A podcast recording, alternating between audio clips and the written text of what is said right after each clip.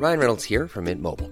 With the price of just about everything going up during inflation, we thought we'd bring our prices down. So to help us, we brought in a reverse auctioneer, which is apparently a thing. Mint Mobile unlimited premium wireless. Ready to get 30, 30, bit to get 30, bit to get 20, 20, 20, bit to get 20, 20, bit to get 15, 15, 15, 15 just 15 bucks a month. So, Give it a try at mintmobile.com slash switch. $45 upfront for three months plus taxes and fees. Promo for new customers for limited time. Unlimited more than 40 gigabytes per month. Slows. Full terms at mintmobile.com. Heraldo Radio. La HCL se comparte, se ve y ahora también se escucha. Heraldo Media Group presenta Sergio Sarmiento y Lupita Juárez. Información veraz y oportuna con un toque personal y humano. Por El Heraldo Radio, donde la H suena y ahora también se escucha.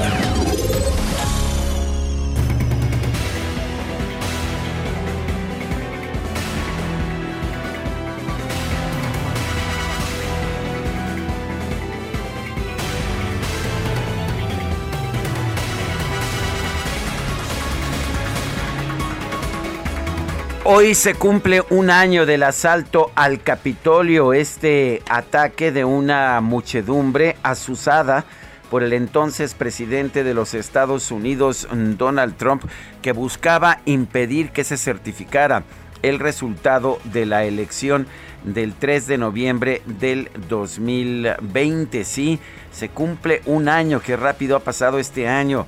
El presidente Joe Biden de los Estados Unidos se va a presentar al Capitolio este jueves y va a ofrecer, hasta donde sabemos ya, un discurso en el que se comprometerá a la democracia pacífica y señalará que se mantienen los riesgos después de que esta multitud asusada por el entonces presidente Donald Trump atacó el Capitolio y dejó un saldo de cinco muertos y cientos de heridos.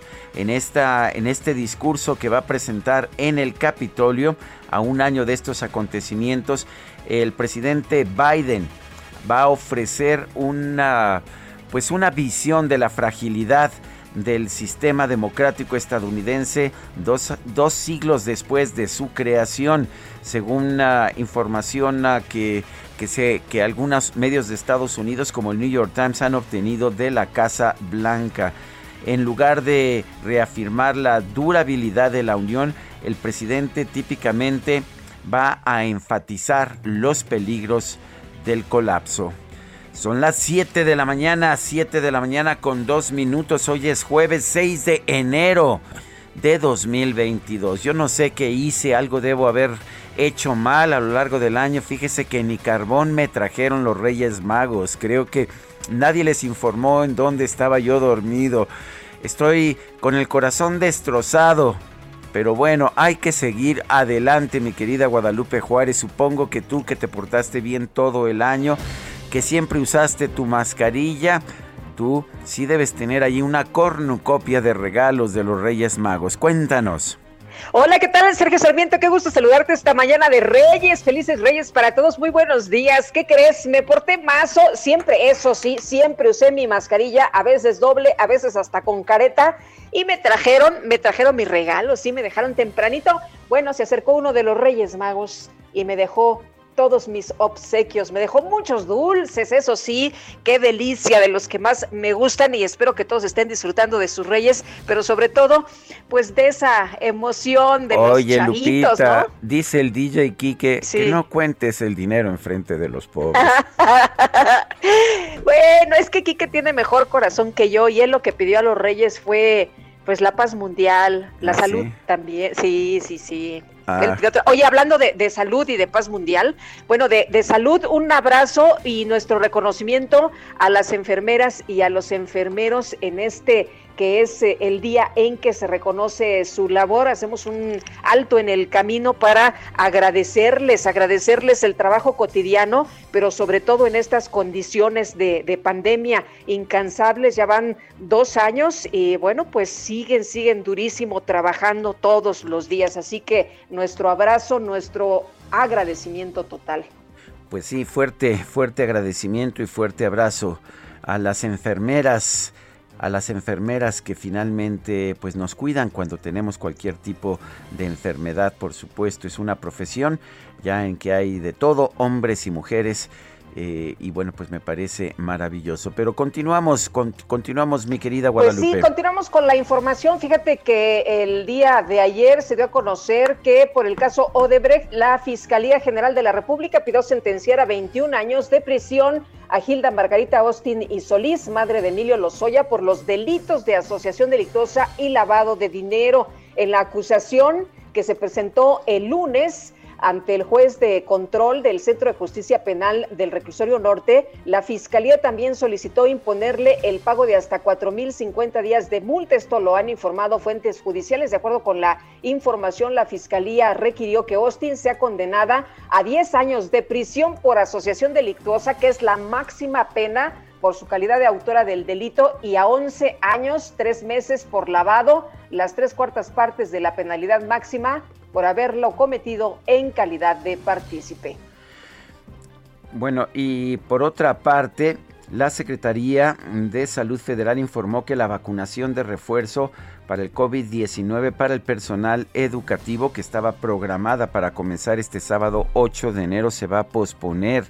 La dependencia señaló que debido a las condiciones meteorológicas en Estados Unidos, el embarque con biológicos de la farmacéutica moderna va a arribar a nuestro país con retraso y se va a anunciar una nueva fecha de inicio para la inmunización.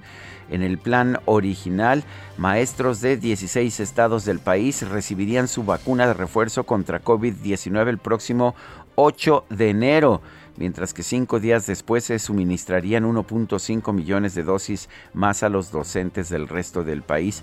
Asimismo, la dependencia destacó que 82 millones 114 mil 490 personas han sido vacunadas contra COVID-19 en México. De ellas, 90%, es decir, 72.9 millones cuenta con esquema completo y 9 millones tienen al menos una dosis. Eso es el 10%. Son las 7 de la mañana, 7 de la mañana con 6 minutos. Vamos a la frase del día.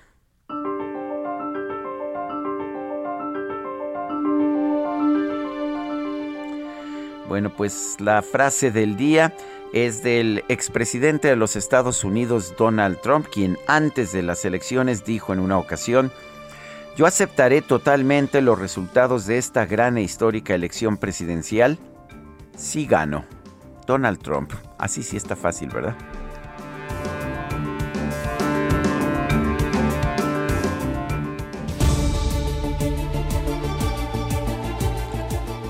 Y las preguntas, ya sabe usted que nos gusta preguntar. Ayer, por ejemplo, hicimos la siguiente pregunta. ¿Votará usted por revocar el mandato de AMLO?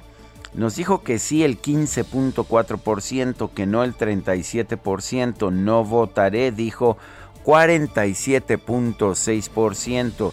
Recibimos 13.259 participaciones. La que sigue, por favor. Por supuesto que sí, mi queridísimo DJ Quique y Alan. Alan, gracias por apoyarnos esta mañana. Dos operadores para una sola consola. Bueno, bueno, estamos aprendiendo, ¿verdad? Bueno, vamos, vamos rápidamente a la pregunta de hoy que ya coloqué en mi cuenta personal de Twitter arroba Sergio Sarmiento. Tiene razón AMLO en su ataque al TEC de Monterrey. Sí, ayer se lanzó contra el TEC de Monterrey.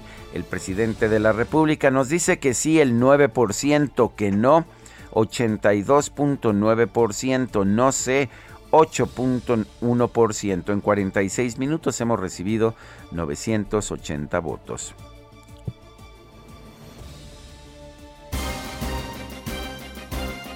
Las destacadas del Heraldo de México.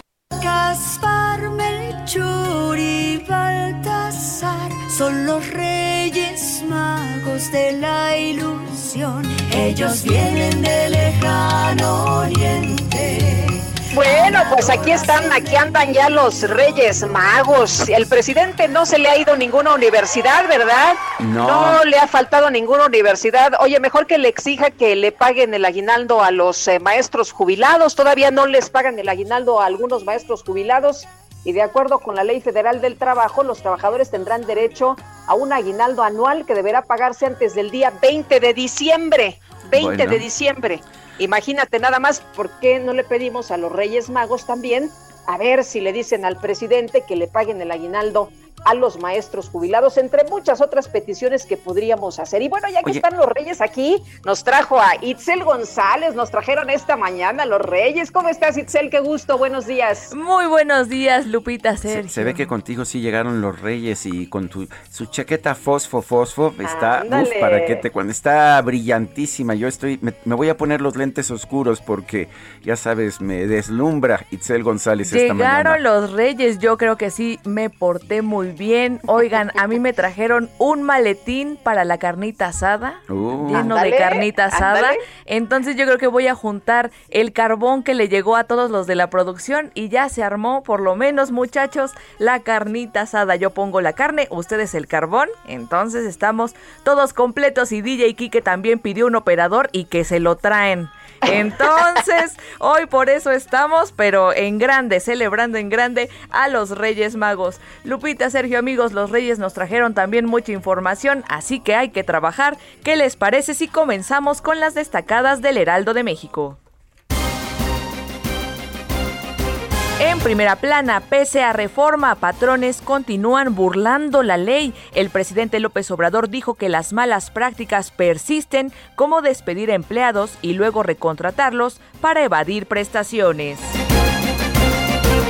País, estados prioritarios bajan delitos en ocho entidades, reducción de entre 3.6 y 45%. Zacatecas registró la mayor disminución. Ciudad de México, diciembre de 2021, lejos de lo crítico. A pesar del aumento de casos, la Ciudad de México está 85% abajo de los casos del peor momento. Estados, municipios desairan policías a mujeres. Reclutamiento de elementos femeninos está por debajo de 25% en corporaciones locales, un trabajo de nuestro compañero José Ríos. Orbe, incremento a energéticos, disturbios por precios. Se reportan al menos 10 personas muertas por los fuertes enfrentamientos en Kazajistán. Meta grita México C22, alerta máxima. En medio de la sacudida por contagios en las distintas ramas, hoy inicia la liga. Y finalmente, en mercados, pega a las ventas, aumenta precio de la rosca de Reyes. Alcen insumos provoca que su costo suba 30 pesos más para el consumidor. Lupita, Sergio, queridos destacalovers, hasta aquí las destacadas del Heraldo. Muy feliz Día de Reyes. Gracias, Itzel. Muy buenos días. Igualmente. Son las 7 de la mañana con 12 minutos. Vamos a un resumen de la información más importante de este jueves, 6 de enero de 2022. La Fiscalía General de la República solicitó a un juez federal que imponga una condena de 39 años de prisión al exdirector de Pemex, Emilio Lozoya, por los delitos de lavado de dinero, asociación delictuosa y cohecho esto como parte del proceso en su contra por el caso Odebrecht. Por otro lado, la Fiscalía General de la República pidió sentenciar a los 21 años de prisión a Hilda Margarita Austin y Solís, madre de Emilio Lozoya, por los delitos de asociación delictuosa y lavado de dinero relacionados con el caso Odebrecht.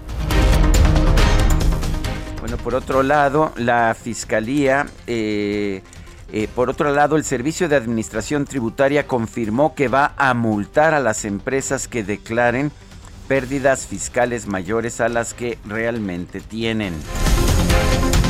La jefa de gobierno de la Ciudad de México, Claudia Sheinbaum, confirmó que la Tesorería Capitalina ha enviado requerimientos por falta de pago de tenencia a los propietarios de vehículos de lujo comprados en la capital, emplacados en otros estados. Estamos ampliando, como lo comenté ayer, multiplicamos por tres el número de pruebas que se hacen en los centros de salud. Son 117 centros de salud donde se hace y también en centros comerciales donde es de manera gratuita y estamos valorando eh, la posibilidad de ampliar el número de pruebas. El gobernador de Nuevo León, Samuel García, anunció el nombramiento de Roberto Abraham Vargas Molina como nuevo director del sistema Metro Rey. de Puebla anunció una bolsa de 600 millones de pesos con recursos federales y estatales para otorgar créditos a las micro, pequeñas y medianas empresas de la entidad. La Junta de Coordinación Política de la Cámara de Diputados aprobó invitar a todos los gobernadores del país a participar en la inauguración del Parlamento Abierto sobre la iniciativa de reforma constitucional en materia eléctrica que promueve el presidente López Obrador. El coordinador del PAN en el Senado, Julen Rementería, criticó al gobernador de Veracruz, Cuitlagua García, por afirmar que no existe la comisión de la Cámara Alta que investiga los casos de presunto abuso de poder en esa entidad. Así que condenamos, pues, estas declaraciones que hacen donde simplemente habla de que le da risa, como si fuera un asunto de risa. Lo que estamos es un asunto de urgencia. Se atropellan derechos de las personas y esto no puede seguir sucediendo. Qué lamentable que el gobierno del Estado actúe como está actuando. En los municipios de Yautepec y Cuautla, en Morelos, este miércoles fueron encontradas tres mantas con amenazas de presuntos criminales contra el gobernador del estado, Cuauhtémoc Blanco. El senador Julian Rementería aseguró que hasta el momento en la Cámara Alta no hay intención de solicitar la desaparición de los poderes en el estado de Veracruz. En Guerrero fue asesinado a balazos Saúl Nava Astudillo, primo del exgobernador del estado Héctor Astudillo, cuando se encontraba en el municipio de Tixtla. Más de 500 integrantes de la Guardia Nacional realizaron una protesta en las instalaciones del Centro Contel en la Ciudad de México para denunciar que la corporación busca despedir a los elementos que no acepten ser reubicados luego de que el presidente López Obrador acusó al Tecnológico de Monterrey de despedir a sus maestros en diciembre para no pagarles prestaciones, la institución emitió un posicionamiento en el que señala que todas sus relaciones laborales están apegadas a la ley. Un contingente de estudiantes de la Escuela Nacional de Antropología e Historia realizó un mitin frente a las oficinas del Instituto Nacional de Antropología e Historia para exigir mayor presupuesto para esa casa de estudios. Posteriormente, algunos manifestantes se trasladaron al Ángel de la Independencia, donde realizaron pintas. En un comunicado, el INA condenó que al amparo de demandas de índole laboral o presupuestario se lleven a cabo actos vandálicos que atentan contra el patrimonio cultural de nuestro país pues que tome nota el señor presidente a ver si hoy habla del tema. Y el grupo, un grupo de estudiantes y profesores de la Universidad Autónoma Benito Juárez de Oaxaca realizó una marcha para exigir la liberación del ex rector de la institución, Eduardo Martínez, quien fue detenido por el delito de defraudación fiscal. El gobierno de Sinaloa anunció la suspensión del regreso a clases presenciales en todos los niveles educativos. Ante el aumento de contagios de COVID-19 en el país, indicó que el próximo 17 de enero se va a valorar la continuidad de esta medida. Bueno, la Universidad Nacional Autónoma de México informó que su regreso a clases para el próximo semestre se va a llevar a cabo de manera híbrida y con asistencia escalonada para evitar contagios de COVID-19. El gobierno de Quintana Roo reconoció que las fiestas decembrinas ocasionaron un aumento de los casos de coronavirus en los cinco municipios de la entidad con mayor actividad turística. Y la jefa de gobierno de la Ciudad de México, Claudia Sheinbaum, aseguró que ya se está ampliando el número de pruebas de COVID-19 que se ofrecen en los centros de salud y también en los centros comerciales de la capital. Estamos ampliando, como lo comenté ayer, multiplicamos por Tres, el número de pruebas que se hacen en los centros de salud. Son 117 centros de salud donde se hace y también en centros comerciales donde es de manera gratuita y estamos valorando eh, la posibilidad de ampliar el número de pruebas. Bueno, porque ayer nos decía la secretaria de salud de la Ciudad de México que no había escasez. Se ve que no le tocó en estos días buscar una prueba de COVID-19. A mí sí me tocó el domingo pasado. La Secretaría de Salud Federal habilitó este miércoles el registro en línea de las personas mayores de 40 años que deseen recibir la dosis de refuerzo de la vacuna contra el COVID-19. Y la dependencia también informó que debido a una tormenta en los Estados Unidos fue reprogramado el envío de las vacunas contra el COVID-19 de Moderna, estas que serán utilizadas en la aplicación de la dosis de refuerzo para el personal educativo. El reporte diario de la Secretaría de Salud Federal reveló que en las últimas 24 horas se registraron 94 muertes y 20 mil contagios de COVID-19 en nuestro país. Los Centros para el Control y la Prevención de Enfermedades de los Estados Unidos recomendaron la aplicación de una dosis de refuerzo de la vacuna contra COVID-19 para los niños mayores de 12 años. El gobierno de Italia ordenó imponer la vacunación obligatoria contra el COVID-19 para todas las personas mayores de 50 años. Y en eh, Francia, el presidente Emmanuel Macron reconoció que su gobierno tiene la intención de fastidiar hasta el final a las personas que no se han vacunado contra el COVID-19. Las autoridades sanitarias de Francia reportaron un total de 335 mil contagios de COVID-19 en las últimas 24 horas. El gobierno de los Estados Unidos pidió al presidente de Venezuela, Nicolás Maduro, que retome las mesas de diálogo con la oposición que se llevaban a cabo en México con acompañamiento de Noruega, Países Bajos y Rusia. Y en información deportiva, el gobierno de Australia informó que la solicitud de visado del tenista serbio Novak Djokovic, número uno del mundo y quien eh, iba a competir en el abierto de Australia, fue rechazada por incumplir los requisitos de entrada a ese país. Él había pedido una exención a las reglas que obligan a que todo el mundo esté vacunado para entrar a Australia. Su argumento es que a él ya le había dado COVID pero, pero las autoridades australianas de todas formas rechazaron esta solicitud. Le dijeron, hay reglas y las reglas se respetan, eso fue lo que le respondieron. Y el Barcelona clasificó en los octavos de final de la Copa del Rey al derrotar a Linares por marcador de 2-1. Por su parte, el Real Madrid se impuso sobre el Alcoyano por tres goles a uno. Son las 7 con 21 minutos. En esta linda tarde de verano, tu recuerdo es una foto gris que las horas van difuminando.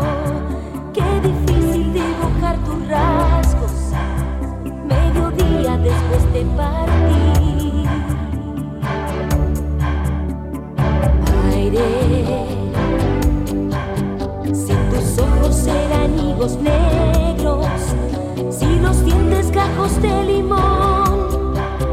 No recuerdo el arco de tus cejas, ni siquiera puedo hablar apenas. Sí, estamos escuchando a Yuri, esta, esta divertidísima, muy inspirada cantante jarocha Yuridia Valenzuela Canseco. Nació el 6 de enero de 1964, está cumpliendo 58 años. La verdad es que me gusta mucho y además, ¿qué te puedo decir, Guadalupe? Me cae requete bien. A mí también, la verdad es que la disfrutamos mucho cuando platicamos con ella, mi querido Sergio. Le dio COVID el año pasado, espero que pues ya esté un poco mejor. Hablaba de estas secuelas que trae el COVID y decía, bueno, hay que cuidarse, por favor, cuídense y la verdad me da mucho gusto escucharla esta mañana. Y vámonos, vámonos ahora con Gerardo Galicia desde la zona oriente de la Ciudad de México. Gerardo Galicia, ¿viste a los Reyes Magos? Cuéntanos. De hecho, Sergio Lupita, excelente mañana. Lo seguimos viendo, algunos eh, apurados cargando los juguetes. Van a llegar a la última hora, pero van a llegar. Así que eh, para nuestros amigos, eh, los pequeñinos que nos sintonizan a través de las diversas plataformas del Heraldo Radio, será una excelente noticia. Y de hecho, puede ser una buena opción Javier Rojo Gómez para los Reyes Magos que aún van camino a casa. Javier Rojo Gómez entre Herbitis, Zapalapa y el eje 6 Sur está avanzando de manera aceptable. Pueden alcanzar, de hecho, la velocidad máxima 50 kilómetros por hora, pero por supuesto no hay que abusar del acelerador. Por lo pronto el reporte y vamos a seguir muy, muy pendientes. Gracias, Gerardo. Buen día. Y vamos, Buen día. Vamos ahora con Israel Lorenzana, está ya en la raza. Adelante, Israel. Sergio Lupita, muchísimas gracias. un gusto saludarles esta mañana y tenemos información para los automovilistas que van procedentes de la zona de la raza precisamente y con dirección hacia Marina Nacional a través del circuito interior en términos generales, esta mañana la circulación aceptable, ligeros asentamientos en carriles laterales, pero nada para abandonar esta arteria. Sin duda alguna, una buena opción para nuestros amigos que van con dirección también hacia la Avenida Revolución, hacia Benjamín Franklin. El sentido opuesto, de igual forma, a buena velocidad, únicamente mucho cuidado por los vehículos que se incorporan con dirección hacia la Avenida de los Insurgentes. Sergio Lupita, la información que les tengo. Muchas gracias, Israel. Muchas gracias Israel Lorenzana y vamos a una pausa. Regresamos Guadalupe Juárez y Sergio Sarmiento estamos en el Heraldo. Si los dientes gajos de limón, no recuerdo el arco de tus cejas, ni siquiera puedo hablar apenas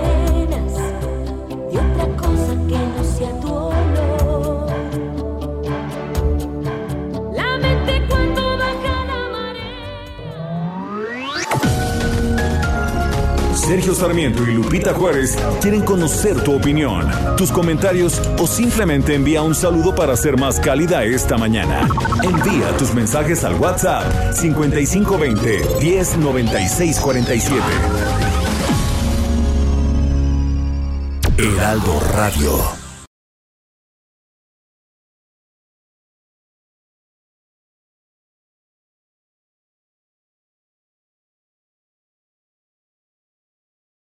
Heraldo Radio. Continuamos con Sergio Sarmiento y Lupita Juárez por El Heraldo Radio. Llegó el bajadón de precios Soriana. En el mes de la limpieza, aprovecha que en todos los higiénicos Regio, Luxury, Almond o Cotonel y toda la marca Acción, compra uno y te llevas el segundo al 50% de descuento. Soriana, la de todos los mexicanos. A enero 6, aplican restricciones y misma línea de producto. Válido en Hiper y Super. Este 6 de enero, en varios países del mundo como México y España, se celebra el Día de Reyes, para conmemorar el viaje de los tres Reyes Magos provenientes de Oriente para rendir honores y llevar presentes al niño Jesús. De acuerdo con la religión católica, este día coincide con el Día de la Epifanía, una de las celebraciones litúrgicas más antiguas que significa revelación o aparición, en referencia a que el niño Jesús se muestra al mundo pagano representado por los Reyes Magos.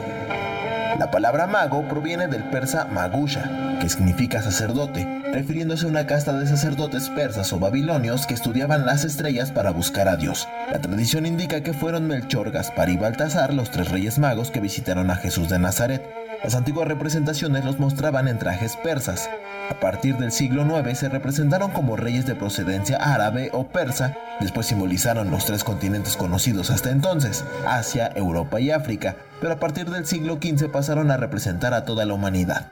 Las reliquias de los tres reyes magos reposaron en Constantinopla hasta el año 474 y luego fueron trasladadas a la Catedral de Milán en Italia. Sin embargo, desde el año 1164 se encuentran en un relicario detrás del altar mayor de la Catedral de Colonia en Alemania.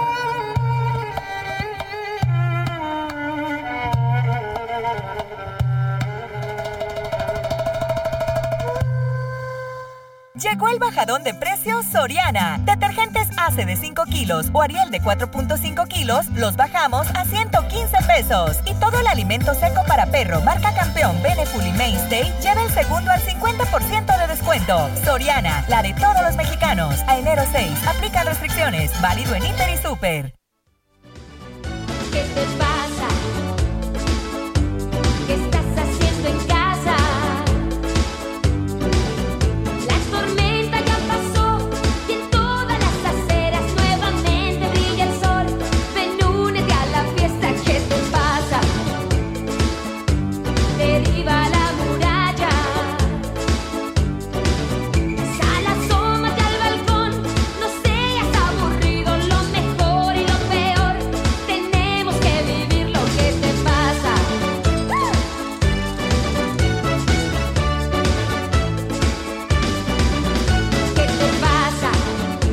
Seguimos escuchando música interpretada por la jarochísima Yuri. Esto se llama ¿Qué te pasa?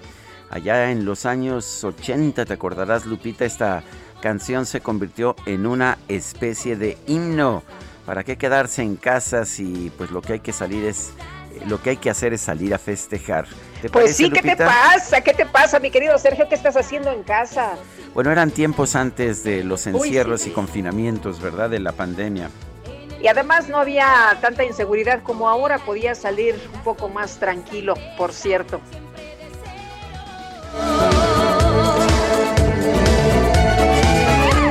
Pues, ¿qué te pasa, Lupita? A ver, cuéntanos qué nos dice la gente que nos está escuchando. Nos dice Mont Blanc 22 que los Reyes Magos hayan dejado en palacio, eh, dice cordura, inteligencia, honestidad y medicinas. Nos dice otra persona, voy rumbo al trabajo escuchándolos. Eh, me hacen más amena la mañana y el presidente se lanza contra los que no pensamos igual que porque somos la mafia del poder. No nos dice su nombre esta persona. Bueno, y por otra parte, la Junta de Coordinación Política de la Cámara de Diputados aprobó el calendario para realizar el Parlamento abierto sobre la reforma eléctrica enviada por el presidente Andrés Manuel López Obrador.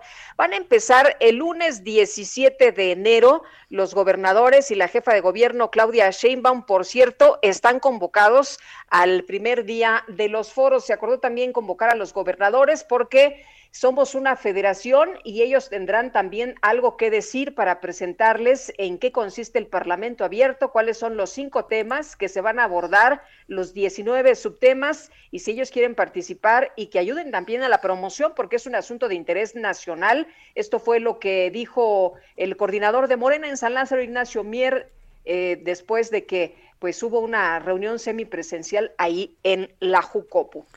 Bueno, por otra parte, el presidente nacional de Morena, Mario Delgado, eh, señaló ayer que la oposición estaba esperando que este 2022 iniciara con gasolinazos y para su desgracia no fue así.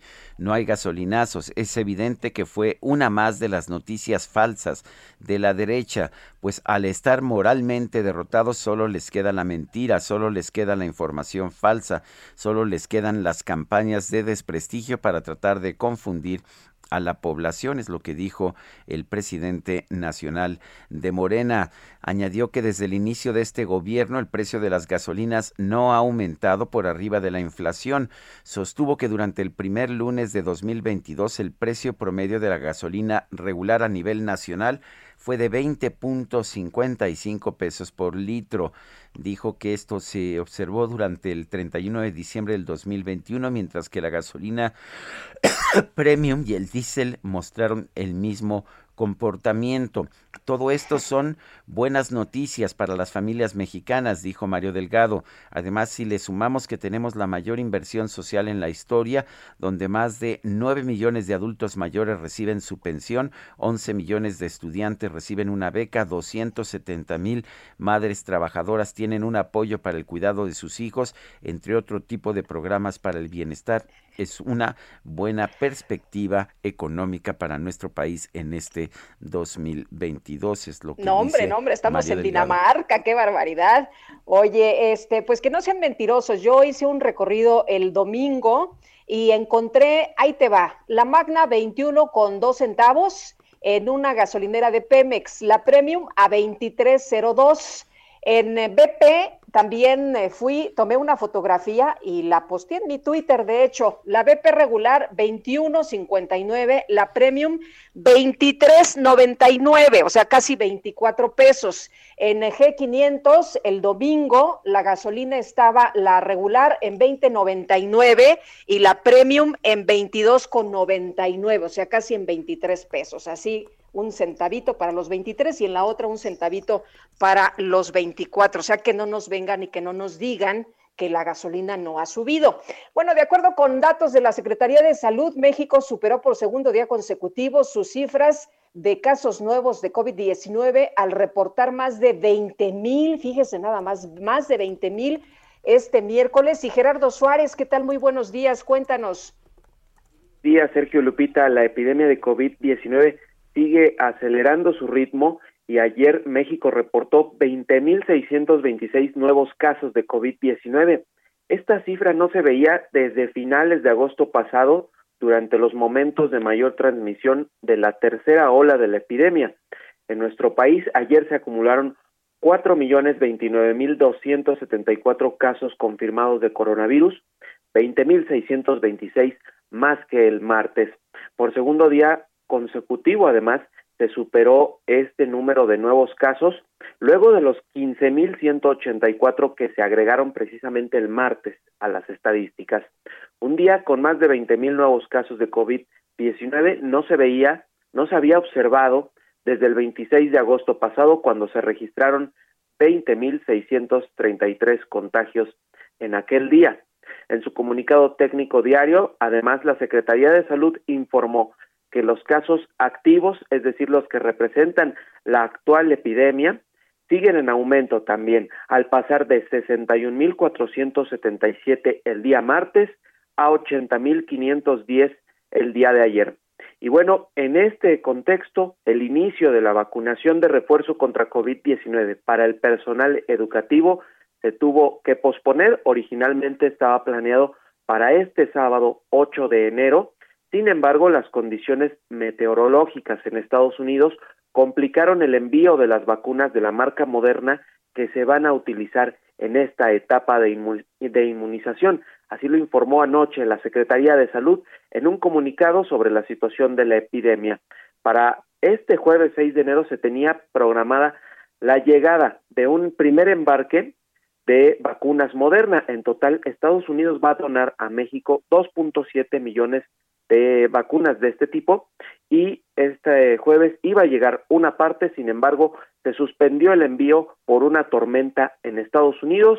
La idea es que todas las 2.7 millones de dosis de Moderna lleguen el próximo sábado y la Secretaría de Salud dijo que en breve va a informar la nueva fecha de inicio para la vacunación de refuerzo de los trabajadores de la educación. Sergio Lupita, esta es la información. Muy bien, tomamos nota. Entonces, no será este sábado la aplicación de la vacuna moderna para los maestros. Así es, se va a retrasar unos días debido a estas condiciones de mal tiempo en Estados Unidos que eh, impiden la llegada de vacunas. Muy bien, no es por otra razón más que esta que nos está señalando. Muchas gracias, Gerardo. Hasta luego, buen día. Buen día. muy fuertes las nevadas, las tormentas allá en los Estados Unidos en esta temporada invernal. Son las 7 con 41 minutos. La jefa de gobierno de la Ciudad de México, Claudia Sheinbaum, aseguró que hay pruebas suficientes para detectar casos de COVID-19 en la capital. Carlos Navarro, adelante con tu reporte. Buenos días, Sergio y Lupita. Les saludo con gusto a ustedes, el auditorio, y comentarles que después de las largas filas que se han visto en los kioscos y en medio de esta alza de contagios por COVID de la Ciudad de México, la jefa de gobierno Claudia Sheinbaum aseguró que hay pruebas suficientes para proveer a los capitalinos. En conferencia de prensa, la mandataria capitalina aseguró que también valoran la adquisición de otro tipo de pruebas que son las nasales. Escuchen.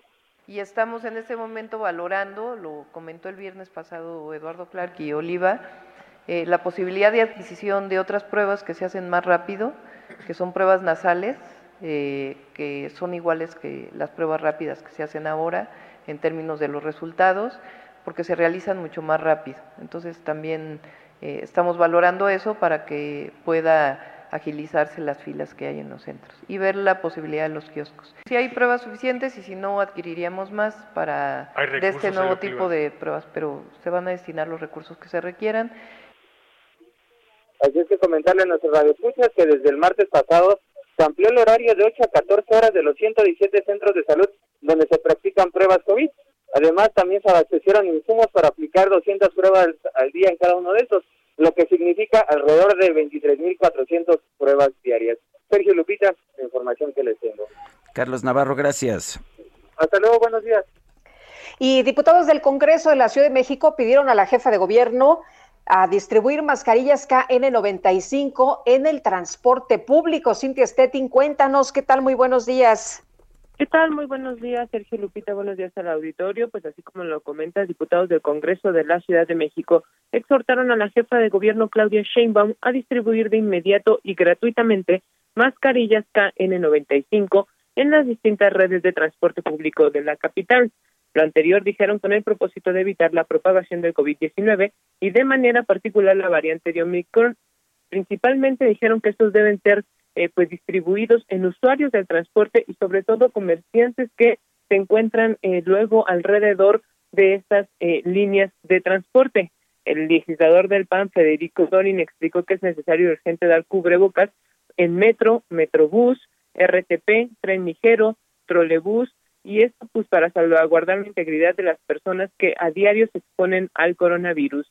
Asimismo, pidió a las autoridades capitalinas, en específico a la Secretaría de Salud, a que se instalen kioscos permanentes para la aplicación de pruebas de detección de COVID-19 en los centros de transferencia modal de la ciudad, los cuales eh, normalmente denominamos paraderos. También lanzó un llamado para que Sheinbaum Pardo explique si los más macro kioscos instalados en las sedes de las demarcaciones fueron retirados y dijo que en caso de ser positiva la respuesta es necesario volver a implementarlos. Lo anterior pues dijo que los módulos instalados en las plazas comerciales son insuficientes para todas las personas que buscan realizarse una prueba de detención, por lo, por lo cual dijo que eh, exhorta a las autoridades capitalinas a dejar claro esto, a repartir cubrebocas, sobre todo para evitar que haya casos graves. Es la información que tenemos hasta el momento. Muy bien, Cintia, muchas gracias. Buenos días. Muy buenos días, seguimos pendientes. Son las 7 de la mañana con 44 minutos. Llegó el bajadón de precios Soriana. En el mes de la limpieza, aprovecha que en todos los higiénicos Regio, Luxury, Almond o Cotonel y toda la marca Acción, compra uno y te llevas el segundo al 50% de descuento. Soriana, la de todos los mexicanos. A enero 6, aplican restricciones y misma línea de producto. Válido en Hiper y Super. El presidente López Obrador pidió a la población que no se alarme por el alza de contagios de COVID-19 ocasionados por la variante Omicron. Dice que no hay un aumento en las hospitalizaciones ni en las muertes. La doctora Lori Ann Jiménez Faibi es jefa del Laboratorio de Genética Molecular de la UNAM. La tenemos en la línea telefónica. Doctora Jiménez Faibi, gracias por tomar nuestra llamada. ¿Piensa usted que no hay nada de qué alarmarse? Eh, ¿Qué tal? Muy buenos días, Sergio y Lupita. Este, no, desde luego que no. Hay mucho de qué alarmarse, sin duda. Es decir, si el presidente se refiere a no generar pánico, a no tener pánico, en eso sí estoy de acuerdo. El pánico paraliza, ¿no? Pero hay que alarmarse porque la situación es grave. Eh, doctora, eh, cuéntenos una cosa, nos han dicho que todos nos vamos a, infectar en algún momento. Eh, usted lo que nos dice es, a ver, a ver, ha habido enfermedades virales tanto más contagiosas que COVID-19, pero que no les vengan con cuentos. Sí, absolutamente. Hay mucha gente que está eh, siguiendo esta narrativa, pero esta narrativa no solamente es peligrosa, es decir, es una narrativa que llama eh, raya en la criminalidad, ¿no? Hacer creer a la gente que no hay otro remedio más que eh, contagiarse de una enfermedad que es potencialmente letal, ¿verdad? Esto es, es, es realmente una actitud eh, por demás irresponsable. A ver, no todos nos vamos a contagiar, eso es un hecho. No nadie puede tirar la toalla y decir, pues ya ni modo, nos vamos ya todos a infectar, ¿por qué no lo hacemos rápido? Si hiciéramos esto, esto solamente agregaría al sufrimiento, a la enfermedad y a la muerte. Pero no solo esto, Lupita. Aquí la cosa más importante, quizá, o bueno, uno de los aspectos más importantes, es que dejar a la gente infectar masivamente no ha llevado a nada bueno. Ha llevado a muchas muertes, sin duda, ¿no? Pero no nos ha llevado a tener inmunidad colectiva queriendo decir que nuestro país, si observamos las cifras de exceso de mortalidad, ¿no? que en el último reporte ya rebasan, es decir, bueno, ya son de 646.451 personas, es decir, casi 650.000 personas se han muerto en nuestro país y el beneficio de ese es de eso es nada. Es decir, ahorita la variante Omicron le infecta, reinfecta a las personas que tuvieron infección por el virus SARS-CoV-2 previa, queriendo decir que quienes se infectaron al inicio de la pandemia con la cepa original, quienes se infectaron después con alfa o con gamma, o después quienes se infectaron masivamente con delta, ¿verdad? Hoy otra vez son susceptibles. Entonces, decirle a la gente, pues ya ni modo, ¿no? Infectense todos. En, en primer lugar, no va a llevar a la inmunidad colectiva, que es lo más importante, y a donde sí va a llevar es a la generación de nuevas variantes que cada vez preocupan más, complican más el escenario de la pandemia. Eh, doctora, ¿qué deberíamos estar haciendo si tuviera usted posibilidad de influir sobre las decisiones del sector salud? ¿Qué recomendaría en este momento? Bueno, en este momento ya es un poco tarde, ¿no? Pero de cualquier manera siempre hay mucho que hacer. Tuvimos seis semanas para prepararnos. Supimos que Omicron iba a golpear, como está golpeando a todos los países europeos, a Estados Unidos, a Canadá y Argentina, ¿no? Ya sabíamos que esto venía. Tuvimos seis semanas de preparación. Estábamos conscientes de que necesitábamos que esta variante llegara a nuestro país encontrando la eh, proporción más grande de la población protegida inmunológicamente y que la protección inmunológica consiste en tres dosis de vacunas. En lugar de aprovechar este tiempo para proteger a la mayor cantidad de personas, todo este tiempo se desperdició en demagogia, en decir esto, precisamente estos discursos de no hay nada de qué alarmarse pues lo que yo haría definitivamente lo que se tiene que hacer, lo que se hace en países que llevan muy bien el control de la pandemia, en el sur y en el sureste asiático principalmente, es ir un paso adelante del virus. No se puede hacer esto, el presidente lo que dice es, no hay que alarmarse porque todavía no hay saturación de los hospitales, porque todavía no se empiezan a acumular los muertos, ¿no? Es decir, si eh, cuando el gobierno eh, se preocupa es decir, si el gobierno se preocupa cuando ya los hospitales comienzan a saturarse o comienzan a, saturarse las funerarias, entonces ya se preocupó demasiado tarde. Hay que preocuparse antes de que la gente se muera, antes de que la gente se hospitalice, para evitar esas hospitalizaciones, para evitar esas muertes. Y entonces, lo más importante sería, desde luego, ampliar la capacidad de pruebas para tener una idea más real de qué carambas es lo que está pasando y de cuánta gente está infectada y dónde está esa gente.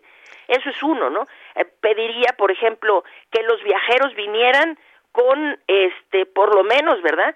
Si no se pueden cerrar las fronteras del país, por lo menos sí se puede ser más estrictos en la vigilancia de quienes ingresan al país mediante hay que pedirles pruebas negativas COVID-19, hay que pedir que la gente venga vacunada. Esto es lo que ya nos piden a nosotros para viajar a cualquier lugar pero nosotros abrimos las puertas a que vengan aquí a este a inundarnos de virus porque México, porque nuestro gobierno no tiene a bien sentar algún tipo de vigilancia en las fronteras o de restricciones para los viajeros, ¿no? Entonces, eso es muy importante. Eh, no nos debe preocupar tanto Omicron como otras variantes de, del virus eh, de, de COVID-19. ¿Es tan sencillo como poder curarlo con un tecito y un ungüento? No, de ninguna manera. A ver, hay que ser muy claros en este punto. No hay ninguna evidencia científica actualmente que indique que el virus, eh, es decir, la variante Omicron, intrínsecamente sea menos agresiva que cualquiera de las otras variantes, incluyendo Delta. Sí, en este momento, en este momento, estamos viendo menos defunciones pero estamos viendo menos defunciones, primero porque no ha pasado suficiente tiempo. Siempre hay un rezago entre el reporte de casos y el reporte de defunciones. Y conforme la pandemia ha ido avanzando, este rezago se ha vuelto cada vez más amplio.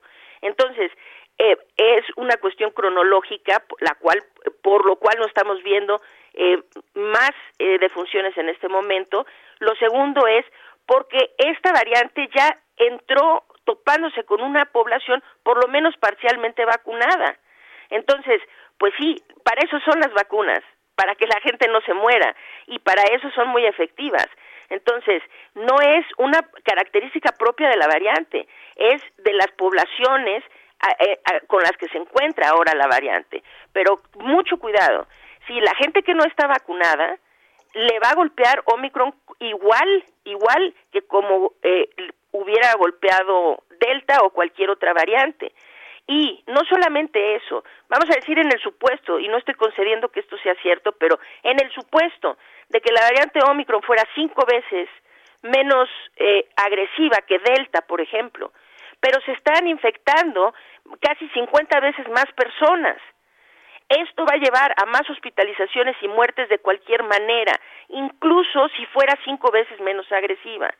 Entonces, decir no pasa nada es, yo creo que la displicencia es el peligro máximo que tenemos ahorita y no la alarma o, este eh, la preocupación de las personas. Debemos estar alarmados. La situación es muy complicada en este momento. Doctora, doctora Lori Ann Jiménez Faibi, jefa del Laboratorio de Genética Molecular de la UNAM, gracias por hablar con nosotros esta mañana. Al contrario, muchísimo eh, gusto y como siempre un placer estar en su programa.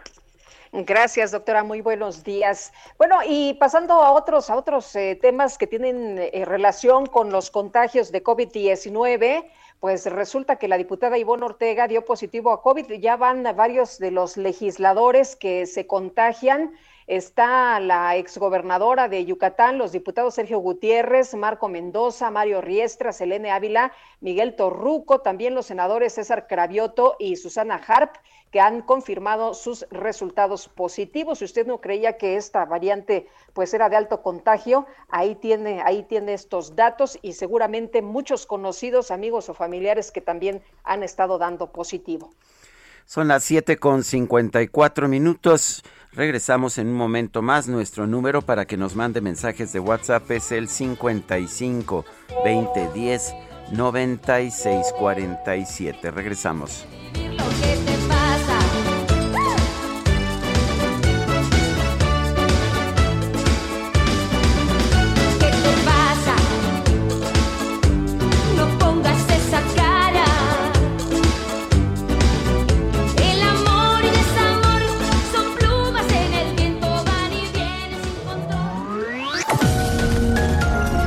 Sergio Sarmiento y Lupita Juárez quieren conocer tu opinión, tus comentarios o simplemente envía un saludo para ser más cálida esta mañana. Envía tus mensajes al WhatsApp 5520 109647. Heraldo Radio 98.5 FM, una estación de Heraldo Media Group, transmitiendo desde Avenida Insurgente Sur 1271, Torre Carrachi, con 100.000 watts de potencia radiada. Heraldo Radio, la HCL se comparte, se ve y ahora también se escucha. Continuamos con Sergio Sarmiento y Lupita Juárez por El Heraldo Radio.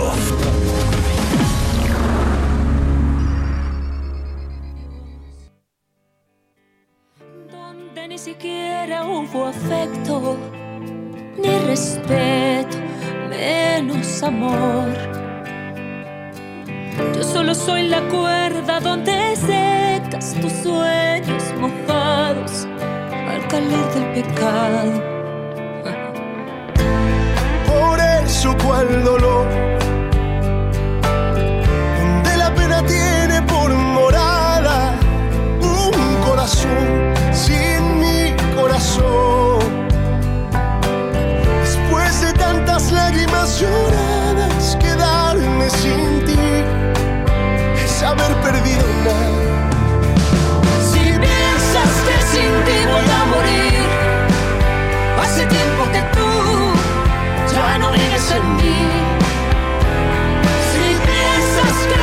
no vives en mí. Estamos escuchando a Yuri que cumple 58 años. Aquí la acompaña Carlos Rivera.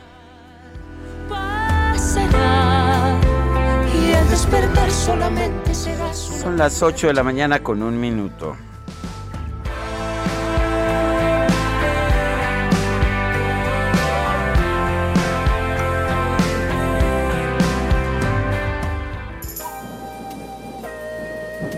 El pronóstico del tiempo.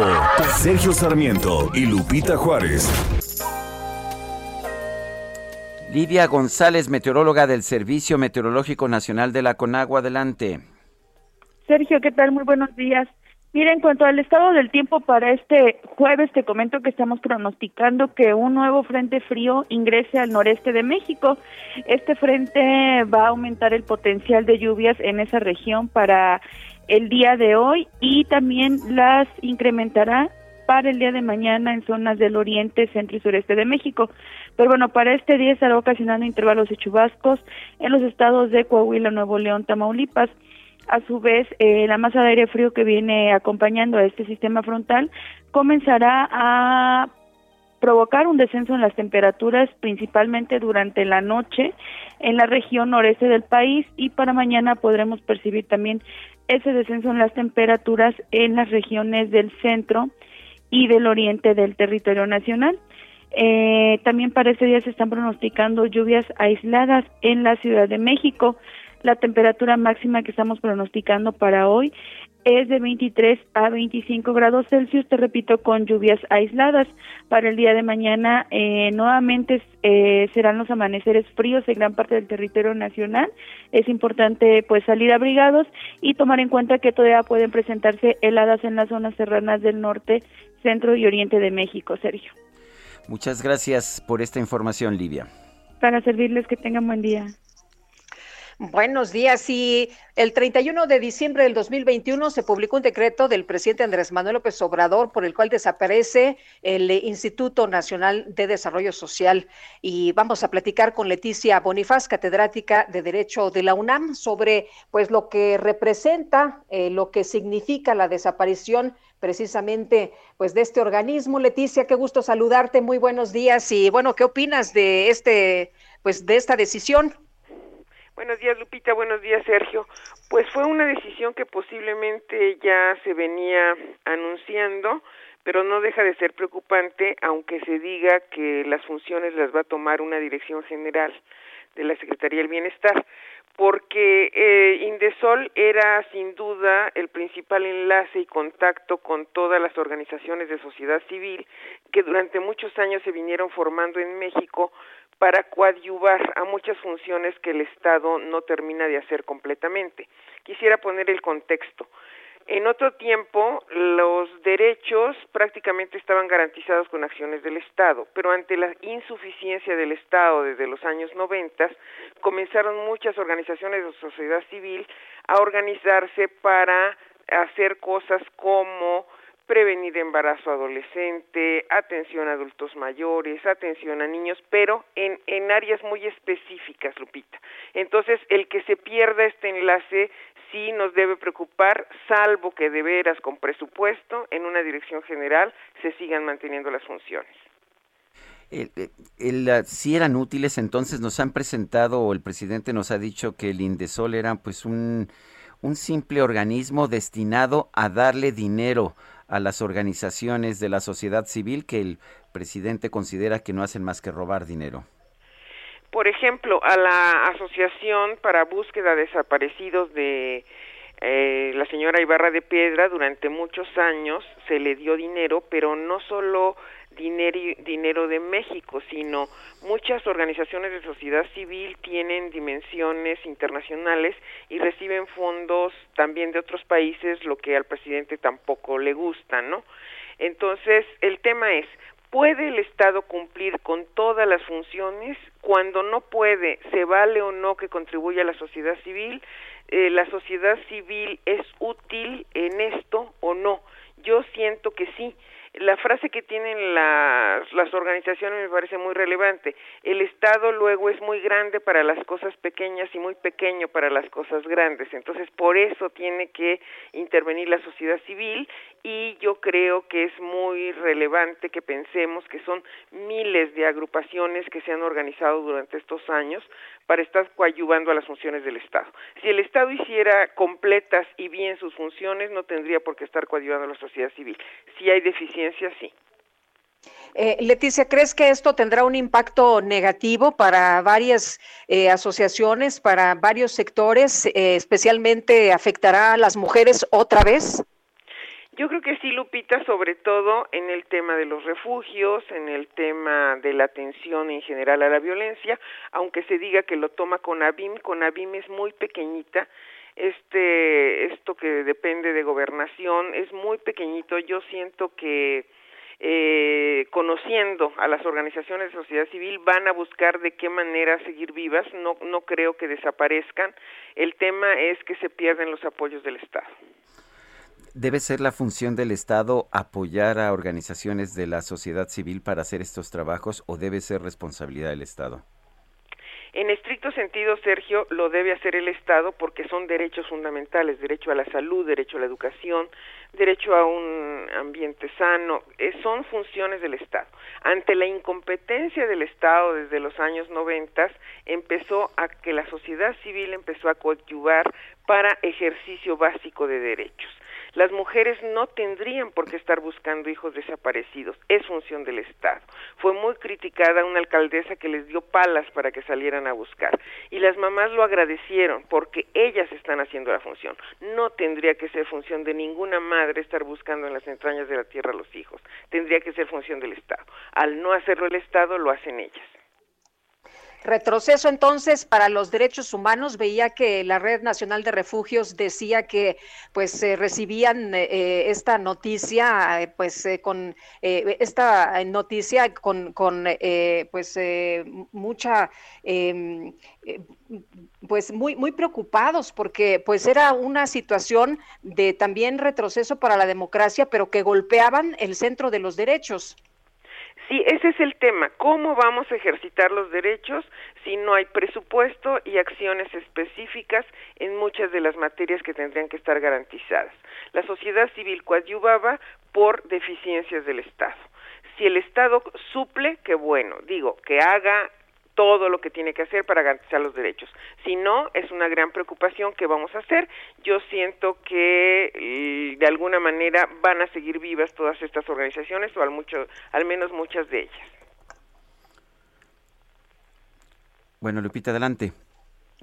Muy bien, pues Leticia Bonifaz, catedrática de Derecho de la UNAM, muchas gracias como siempre por platicar con nosotros. Muy buenos días. Buenos días, Lupita. Buenos días, Sergio. Gracias, Leticia. Son las 8 de la mañana con nueve minutos. Se está hablando en estos momentos en el Capitolio de los Estados Unidos Kamala Harris, la vicepresidenta de los Estados Unidos. ¿Podemos escuchar un momento nuestro equipo de producción?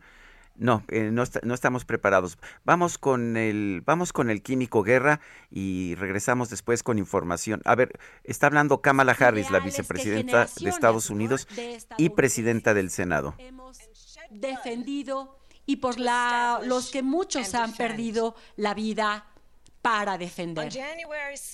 Ese 6 de enero todos vimos cómo podría verse esta nación si esas en un momento más para saber exactamente lo que están diciendo la vicepresidenta Kamala Harris en el sistema estadounidense. Ella es también presidenta del Senado, así como el presidente Joe Biden. Se cumple un año del asalto al Capitolio. Vamos con el Químico Guerra cuando son 8 con 10.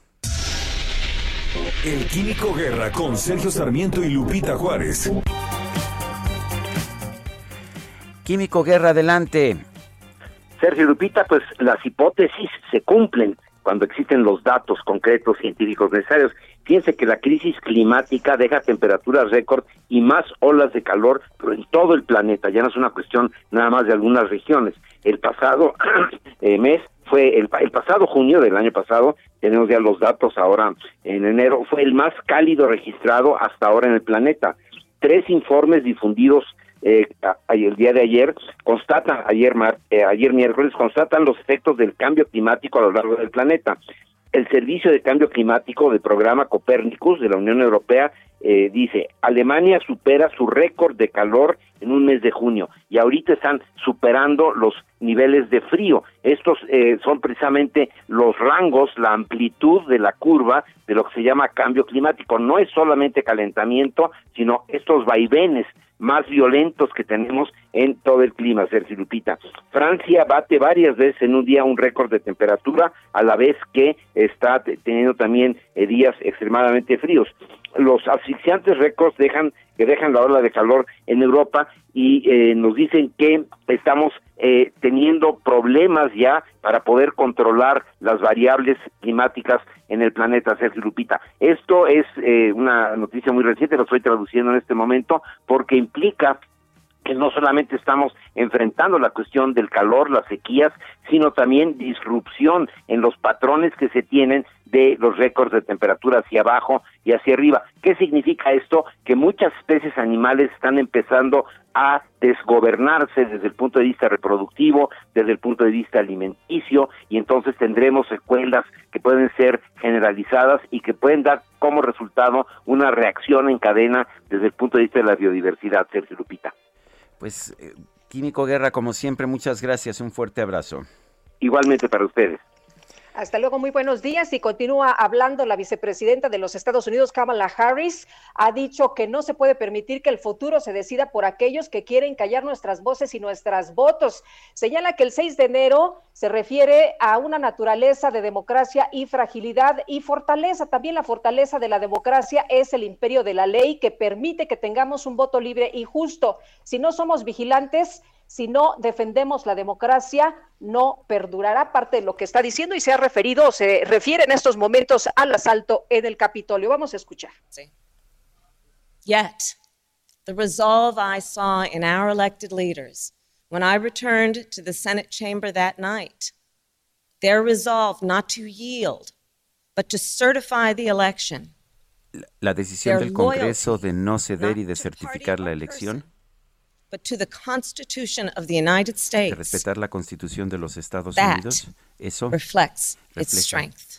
La fortaleza del and Congreso. so, of course, does the heroism y también, of the Capitol Police, y también el the heroísmo de DC la Metropolitan del, Police del Department, y la the National Guard and other law enforcement officers y la Guardia who answered the call that day, que respondieron al llamado ese including día, those incluyendo who later aquellos succumbed to wounds, both visible que, falleci que fallecieron por Our heridas. thoughts are with all of the families who have lost a loved one.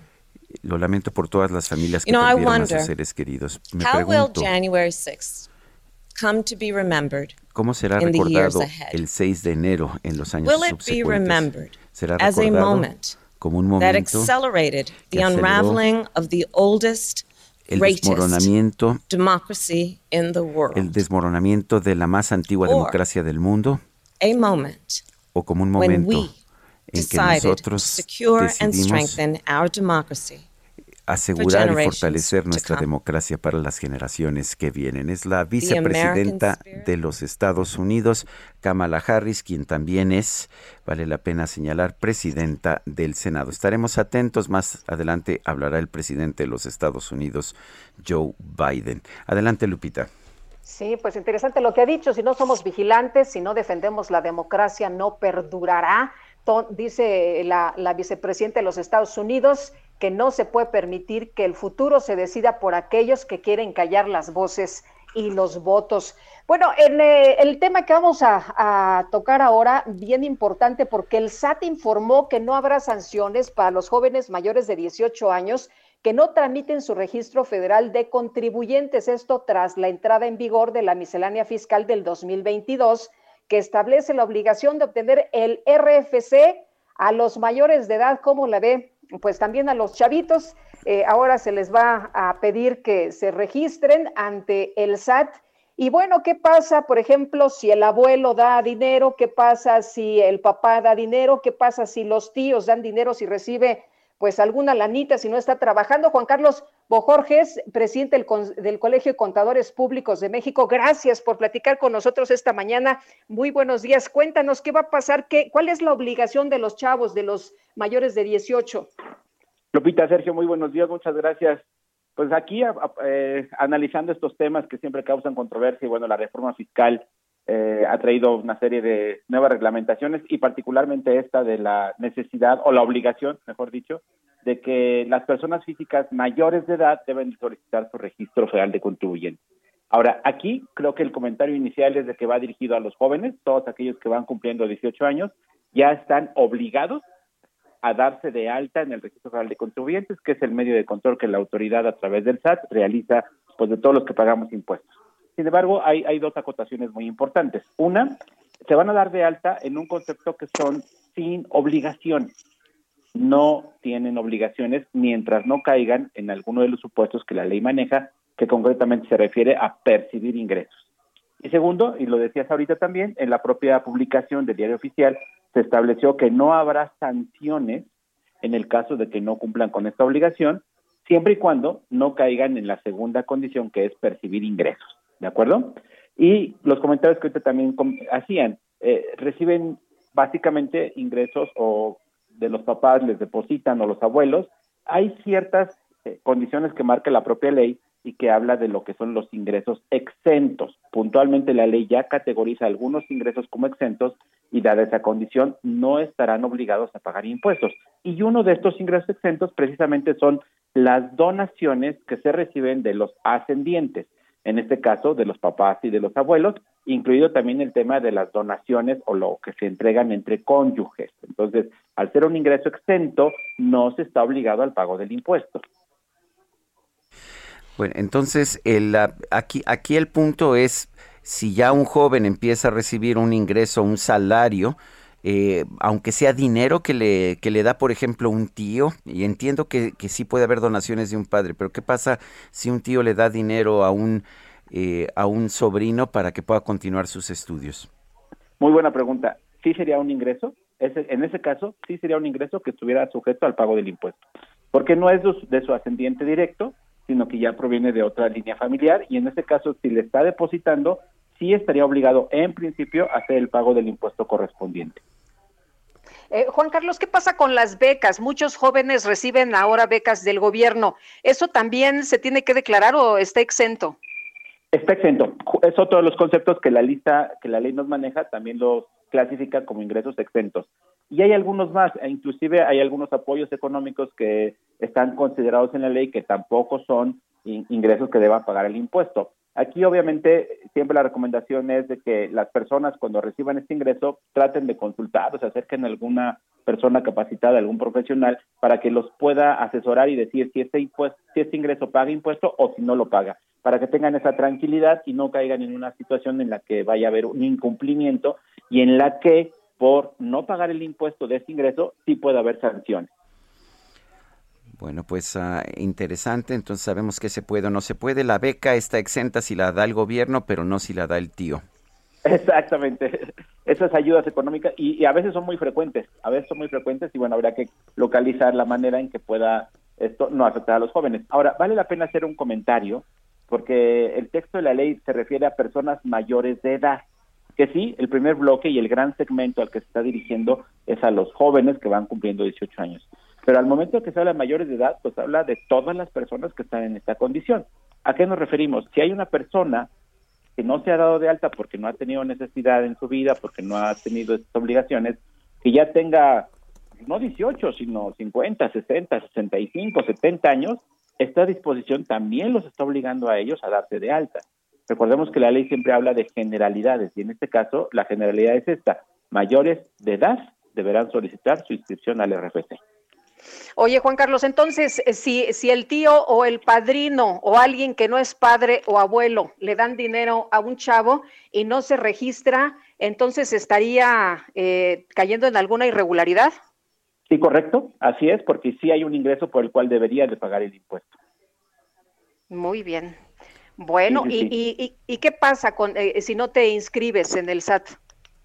Mira, eh, eh, decimos, la primera obligación que es inscribirse, dice la, la, propia publicación, no hay sanciones mientras que no recibas ingresos. Ahí no va a pasar Pero si recibes y no te inscribes. Pero si recibes ingresos, entonces sí ya proceden primero el cobro del impuesto y las posibles multas alrededor ligadas de este no pago del impuesto que puede ser en principio el tema de los recargos, más las propias sanciones que la autoridad establezca dentro de las facultades que tiene para revisar a, a los contribuyentes. Muy bien. Bueno, pues gracias, Juan Carlos, por platicar con nosotros esta mañana y aclararnos estas dudas. Buenos días. Buenos días. Hasta luego. Es eh, presidente del Colegio de Contadores Públicos de México. Son las 8 con 21 minutos. El secretario de Relaciones Exteriores, Marcelo Ebrard, y el presidente electo de Chile, Gabriel Boric, se reunirán hoy por la tarde. Eh, París Alejandro Salazar nos tiene la información. Adelante, París. Buenos días, Sergio Lupita.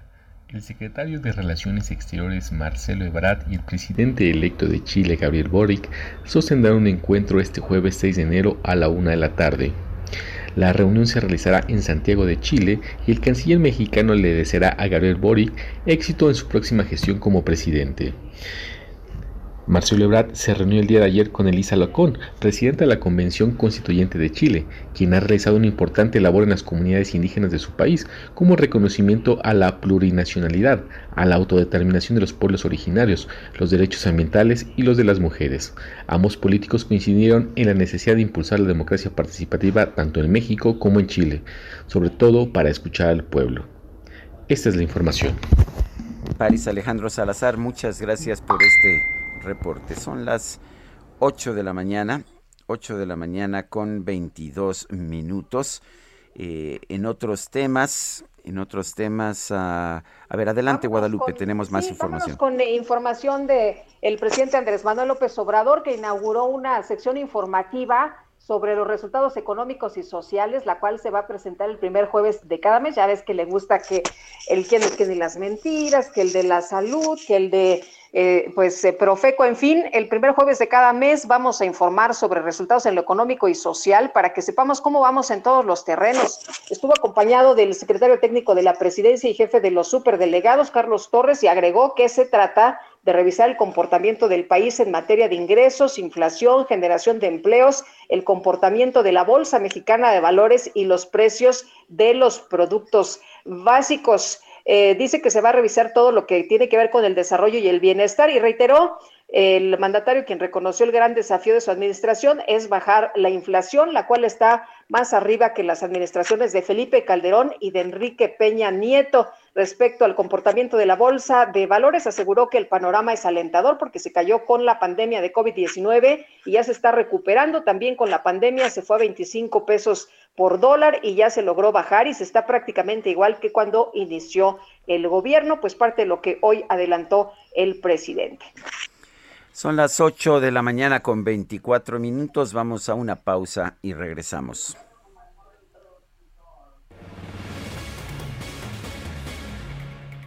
Ni siquiera hubo afecto, ni respeto, menos amor. Yo solo soy la cuerda donde secas tus sueños mojados al calor del pecado eso cual dolor, donde la pena tiene por morada un corazón sin mi corazón. Después de tantas lágrimas lloradas, quedarme sin ti es haber perdido nada.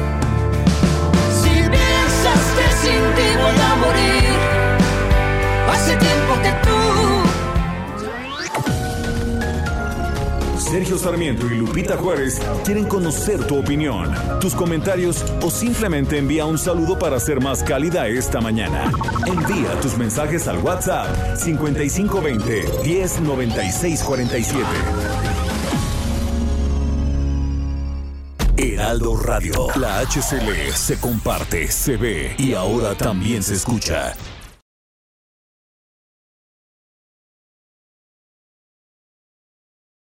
Heraldo Radio. La HCL se comparte, se ve y ahora también se escucha. Continuamos con Sergio Sarmiento y Lupita Juárez por El Heraldo Radio.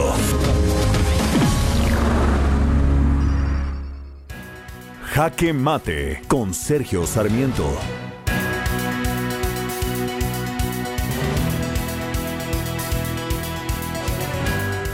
No deja de ser curioso si el gobierno federal o el gobierno de la Ciudad de México otorga una beca a un estudiante para que pueda concluir sus estudios. Esta beca no es un ingreso y no hay que pagar impuestos sobre la renta. Pero si un tío o un amigo apoya a un joven que quiere estudiar y lo apoya pagándole la colegiatura o dándole una beca, eso sí es un ingreso y hay que pagar impuesto sobre la renta. Me parece que tenemos que considerar mucho este tipo de decisiones que siempre buscan favorecer las acciones del gobierno frente a las de las personas en lo individual. Eh, creo que debe haber buenas razones para no considerar una beca como un ingreso pero pensar que solamente cuando las becas son otorgadas por el gobierno federal no pueden ser ingresos, mientras que sí lo son si las paga un tío, me parece absolutamente inaceptable. El gobierno ha buscado cada vez más hacerse con todo el poder que pueda, quiere dominar todos los aspectos de la vida individual. Este es uno más entre tantos, el considerar como ingreso la beca que otorgue una persona en lo personal, en lo individual, pero no la beca que otorgue el propio gobierno. Yo soy Sergio Sarmiento y lo invito a reflexionar.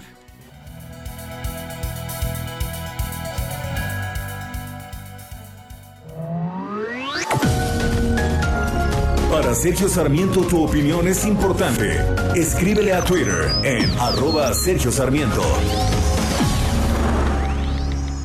Llegó el bajadón de precios Soriana. Detergentes ACE de 5 kilos o Ariel de 4.5 kilos los bajamos a 115 pesos. Y todo el alimento seco para perro marca campeón Beneful y Mainstay lleva el segundo al 50% de descuento. Soriana, la de todos los mexicanos. A enero 6, aplican restricciones. Válido en Hiper y Super.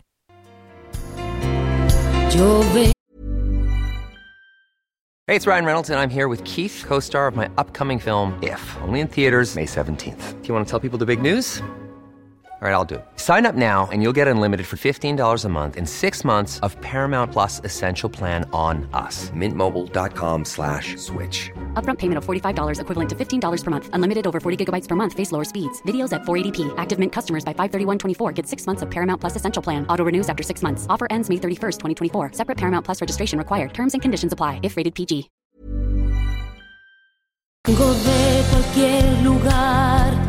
De mil errores atrás, de ese cansancio que nos da ser fugitivos y vagar.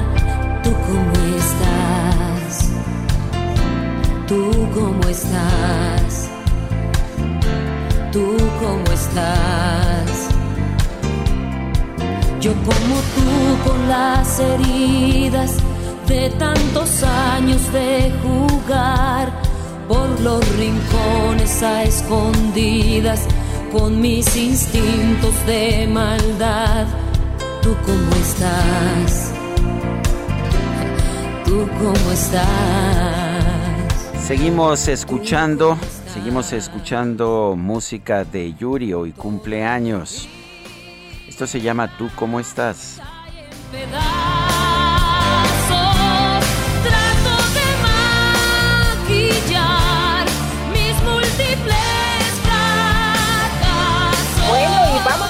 Hasta Houston con Juan Guevara, que tiene información importante esta mañana. Juan, ¿qué tal? Muy buenos días. Lupita, buenos días, muy buenos días. Bueno, fíjense que hoy, hace un año, tomó posesión Joseph Biden, ahora presidente de los Estados Unidos. Y bueno, hace un año, eh, nada más para darles unos datos importantes, el 54% de los estadounidenses aprobaban hace un año lo que estaba haciendo el presidente Joe Biden. El día de hoy, de acuerdo a la encuestadora Real Clear Politics, estamos a un 42%, es decir, se ha revertido la tendencia y sigue a la baja la aprobación de las reformas y de eh, el rendimiento, por decirlo de alguna manera, del trabajo que ha hecho el presidente Joe Biden en los últimos 12 meses. ¿Qué es lo que ha sucedido? Ha sido duramente criticado y un, eh, por el despliegue o la retirada, más bien dicho, de las tropas de Afganistán, la forma en que se hizo le costó mucho de manera política y que al final del día, además de que existe una pandemia rampante en los Estados Unidos, todavía no existen frutos concretos de las promesas que hizo de campaña. Eh, lo único que podemos ver, y está todavía en veremos, es la eh, eh, la, reforma de infraestructura de 1.2 trillones de dólares que hizo el, presidente Biden para poder reactivar la economía de una manera rápida, que sigue estando, en veremos en las cámaras del Congreso. Entonces, el, eh, americano de a pie, pues sigue eh, en cuestión económica sufriendo por el tema de la pandemia, aunque se sigue reactivando la economía de una manera muy importante, pues todavía no existen frutos concretos de la administración del presidente Biden. Y eso ha hecho que su popularidad baje del 54% al 42% con una tendencia a la baja. Eh, una de las cosas también que ha sido duramente criticado el presidente Biden es por su relación con México. Y esto ha sido publicado en varios medios de tanto en los Estados Unidos como en Europa, ya que pues no ha detenido la crisis migratoria que eh, pues de alguna manera tenía el presidente Trump pues eh, detenida, ¿no? Es decir, aunque hubiera muchas críticas por el tema de la forma y de los derechos humanos, el separar las familias en las fronteras, etcétera, una de las cosas que pues le aclamaban a Trump es que el hecho de que se percibía por lo menos el que la frontera, aunque no fuera humana, la tenían protegida. El presidente Biden al abrir las fronteras, al, abrirle la, llave a la gente, pues ha tenido serias críticas en, en tanto en los demócratas como en los republicanos, y eso le ha costado mucho porque no ha podido, como dicen aquí, poner a México en su lugar y asegurar de que esto pues estuviera eh, de alguna manera detenido. Entonces, pues ese es el balance que tenemos hoy a un año de la toma de posesión del presidente Biden. Muy bien, muchas gracias, Juan. Muy buenos días. Muy buenos días. Hasta luego. Y en la ceremonia del primer aniversario del ataque al Capitolio, del asalto al Capitolio, ha tomado la palabra el presidente Joe Biden de los Estados Unidos. Vamos a escuchar.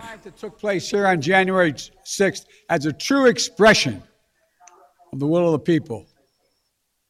Can you think of a more twisted way to look at this country, to look at America?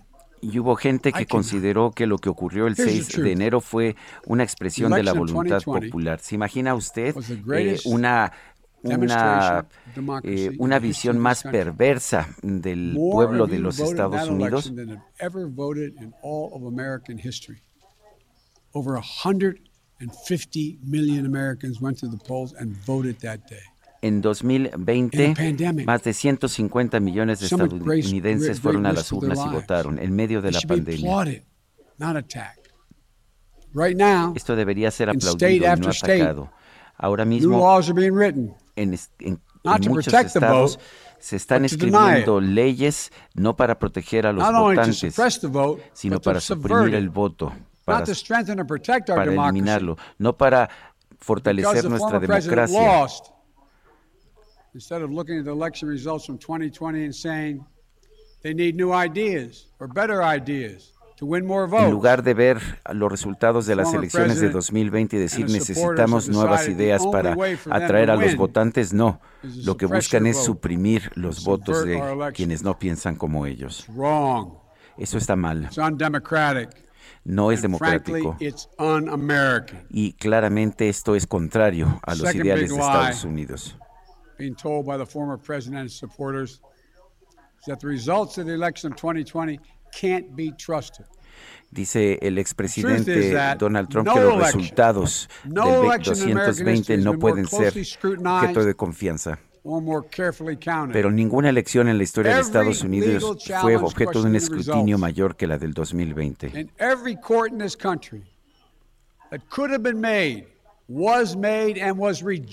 En cada tribunal de este país en que se, presentaron denuncias en contra de la, de, la elección, las denuncias fueron consideradas y rechazadas.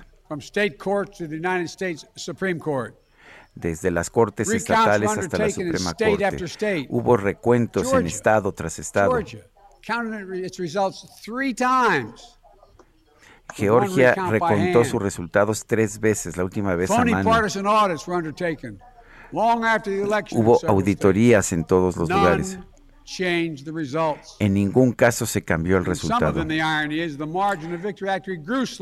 De hecho, la ironía es que el margen de victoria incluso se incrementó un poco. Bueno, pues este es el presidente de los Estados Unidos, Joe Biden, que está pues comentando los hechos de hace de hace un año, el 6 de enero de 2021, cuando los simpatizantes del expresidente Donald Trump asaltaron el Capitolio. Acaba de terminar en estos momentos su discurso el presidente de los Estados Unidos, Joe Biden, un presidente que, como ha señalado Juan Guevara, nuestro corresponsal allá en los Estados Unidos, está enfrentando problemas, su popularidad ha decaído y está utilizando de hecho esta ceremonia en el Capitolio para tratar de incrementar su popularidad. Eh, ha rechazado la afirmación del expresidente Donald Trump de que hubo fraude en las elecciones del 2020 y dice que nunca ha habido unas elecciones con mayor escrutinio en la historia de los Estados Unidos y que a pesar de los recuentos eh, voto por voto, casilla por casilla en muchos estados como en Georgia, el margen de victoria incluso se incrementó. Pues interesante, interesante el discurso de Joe Biden que ha defendido la democracia, ha señalado que pues estamos en una lucha entre la democracia y la autocracia. Ha señalado una y otra vez las mentiras del expresidente Trump, que dice que es un expresidente derrotado. Y bueno, no solo eso, sino que dijo que China y Rusia salieron a relucir ahí estos dos países. China y Rusia apuestan a que la democracia pues eh, esté por desaparecer, apuestan a que Estados Unidos se convierta en un país como ellos, parte de lo que ha dicho en este mensaje. Y bueno, vámonos ahora con información de Cintia Stettin. Cintia, ¿qué tal? Muy buenos días. ¿Qué tal? Muy buenos días, Lupita. Buenos días, Sergio. Buenos días al auditorio. Pues Pedro Ace, senador de Morena y presidente de la Asociación Mexicana de Taromaquía, prometió entregar el próximo 24 de enero al Congreso de la Ciudad de México un informe pormenorizado sobre el total de empleos que se perderían en caso de aprobarse la prohibición de corridas de toros en la capital. En una reunión con la Comisión de Bienestar Animal a cargo de el legislador Jesús Esma, eh, eh, Pedro Aces calculó que tan solo en la capital se perderían 30 mil empleos directos. Pidió a los legisladores capitalinos que en esta época que se define que se defiende la diversidad más que prohibir que defender y respetar la diversidad cultural de pensamiento y de valores.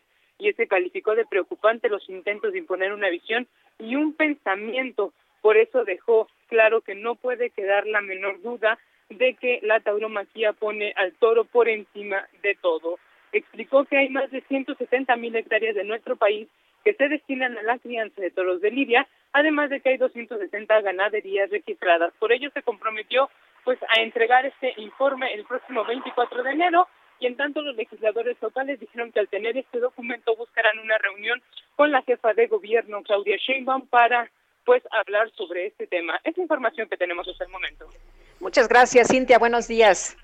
Muy buenos días. Seguimos pendientes. La jefa de gobierno de la Ciudad de México, Claudia Sheinbaum, anunció que se prevén una serie de incentivos económicos para la industria de la construcción y otros sectores. Carlos Navarro, adelante. Buenos días, Sergio Lupita. Les saludo con gusto a ustedes y al auditorio y comentarles que en estos meses que se ha recuperado la economía de la Ciudad de México, desde el gobierno capitalino contemplan una serie de incentivos económicos para la industria de la construcción, así como para otros sectores. Así lo informó ayer la jefa de gobierno Claudia Sheinbaum en conferencia de prensa, quien reiteró que no habrá cierre de actividades económicas en medio del aumento de casos COVID. Escuchemos y tengan la certeza de que si comienza a incrementarse lo vamos a informar. Pero la estrategia ya no puede ser cerrar las actividades económicas porque tiene muchos impactos o cerrar actividades escolares. La estrategia tiene que ser vacunarse y entre todos ayudarnos a en ese caso, la titular del Ejecutivo local anunció que harán una revisión de aquellas empresas que despidieron a sus empleados en diciembre para no cumplir con las prestaciones de ley. También comentarles que será probablemente la próxima semana que se da a conocer el nombramiento del nuevo titular de la Secretaría de Turismo de la Ciudad de México. Recordemos que Paola Félix fue eh, presentó su renuncia a la jefa de gobierno Claudia Sheinbaum por un tema de un viaje a una boda a Guatemala. Escuchemos. Este, eh, en estos primeros 15 días, quizá la próxima semana ya estaremos anunciando. Sergio Lupita, la información que les tengo. Carlos Navarro, muchas gracias. Hasta luego.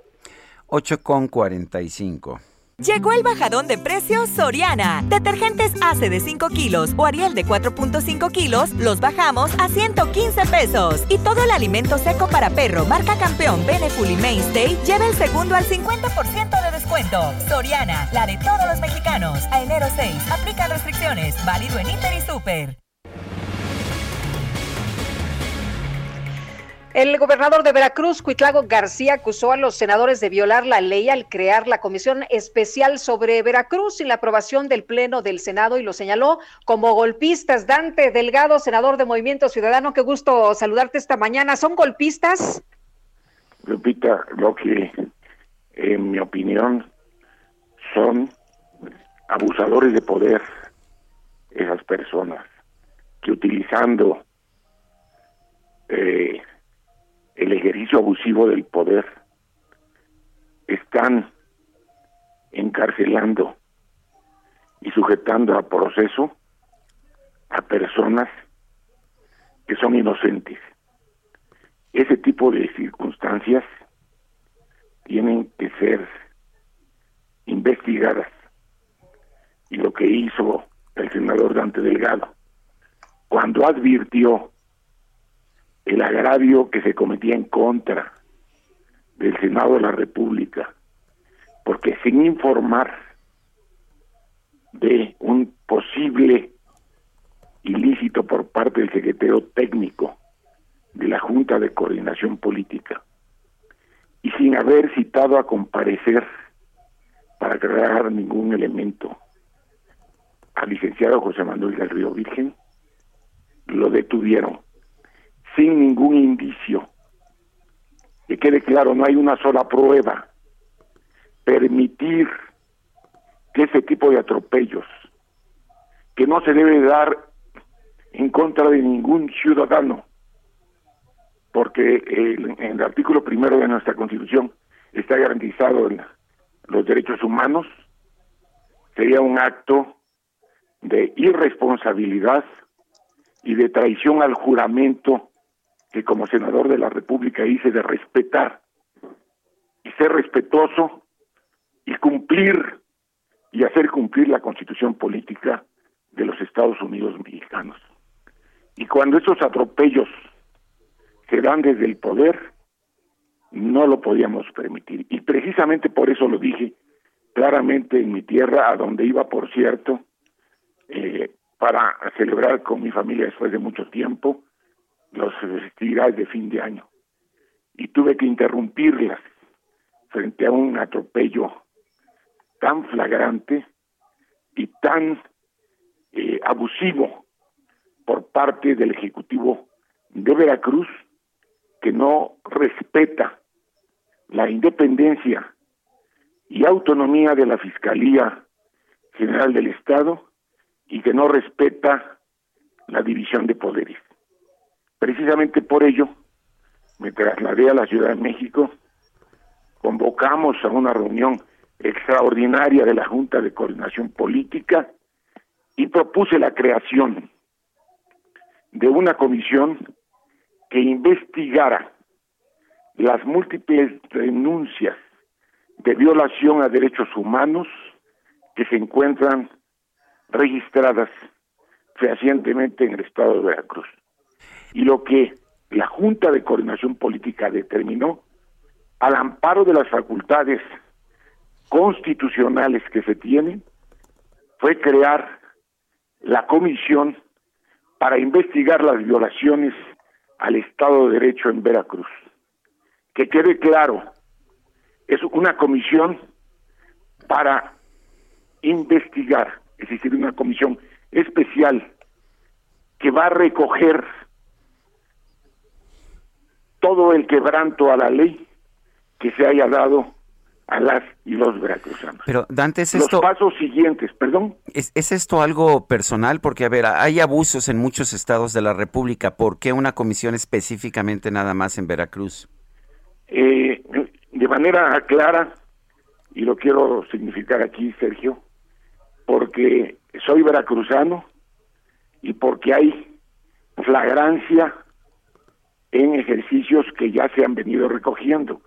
Y que me va a gustar que periodismo de fondo y con seriedad, como el que usted realiza, Sergio, pueda recoger un caso adicional al de, del Río Virgen, que no tengo ninguna duda tendrá que ser puesto en libertad por el Poder Judicial de la Federación.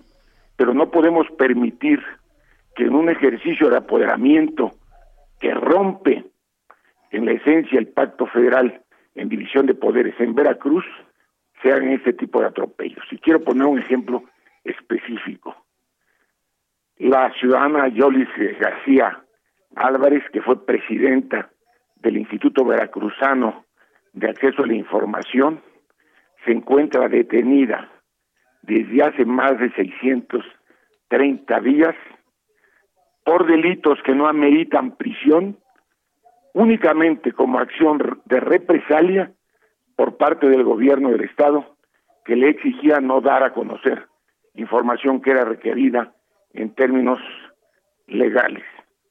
Lo vergonzante de este tema es que quien fue fiscal anticorrupción y la denunció, y el fiscal que fue el que presentó los cargos, son hoy comisionados del Instituto Veracruzano de Acceso a la Información, el primero, y director jurídico de esa propia institución.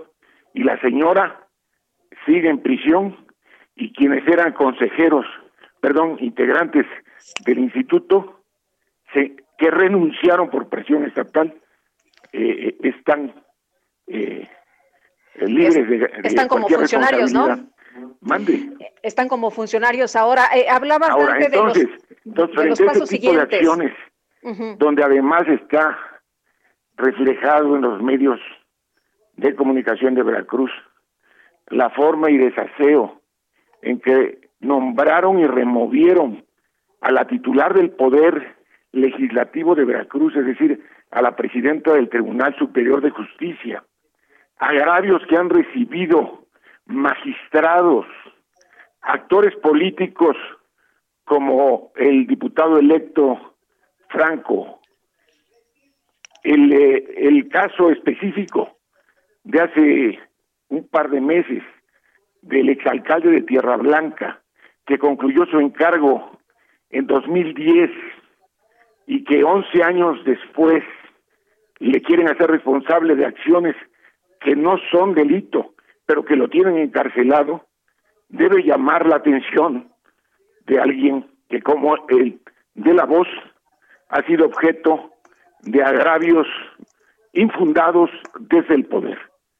No puedo, en mi condición de veracruzano, de senador de la República y de dirigente político, permitir que Veracruz se encuentre subordinado a la impreparación, al ánimo de venganza y a la falta de un ejercicio correcto de gobierno.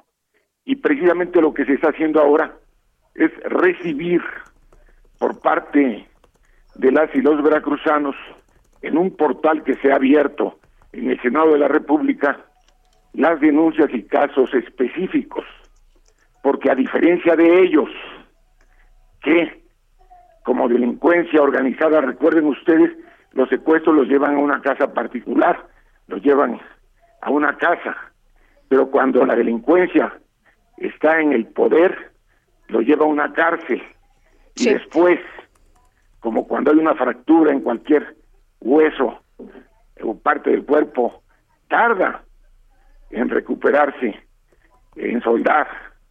Así es la justicia. Muy bien, pues con eso. Y después, con tiempos, se tiene que acreditar. Y esto no se puede permitir porque la primera responsabilidad que tiene un gobierno que dice que las cosas deben ser diferentes es garantizar el Estado de Derecho. Muy bien, con eso nos quedamos, Dante. Muchas gracias, como siempre, por responder a nuestros llamados. Buenos días. Su orden. Gracias. Sergio Sarmiento y Lupita Juárez quieren conocer tu opinión, tus comentarios o simplemente envía un saludo para ser más cálida esta mañana. Envía tus mensajes al WhatsApp 5520 109647. Heraldo Radio 98.5 FM, una estación de Heraldo Media Group, transmitiendo desde Avenida Insurgente Sur 1271, Torre Carrachi, con 100.000 watts de potencia radiada. Heraldo Radio, la HCL se comparte, se ve y ahora también se escucha. Continuamos con Sergio Sarmiento y Lupita Juárez por El Heraldo Radio.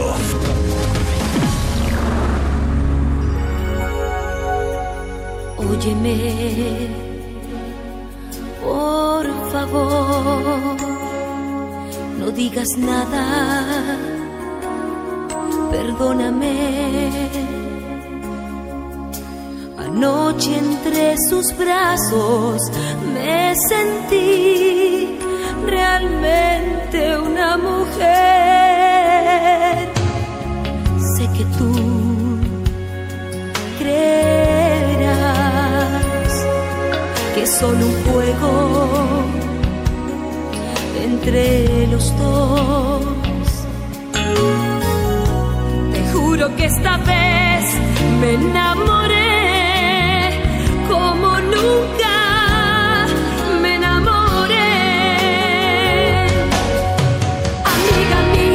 estoy quitándote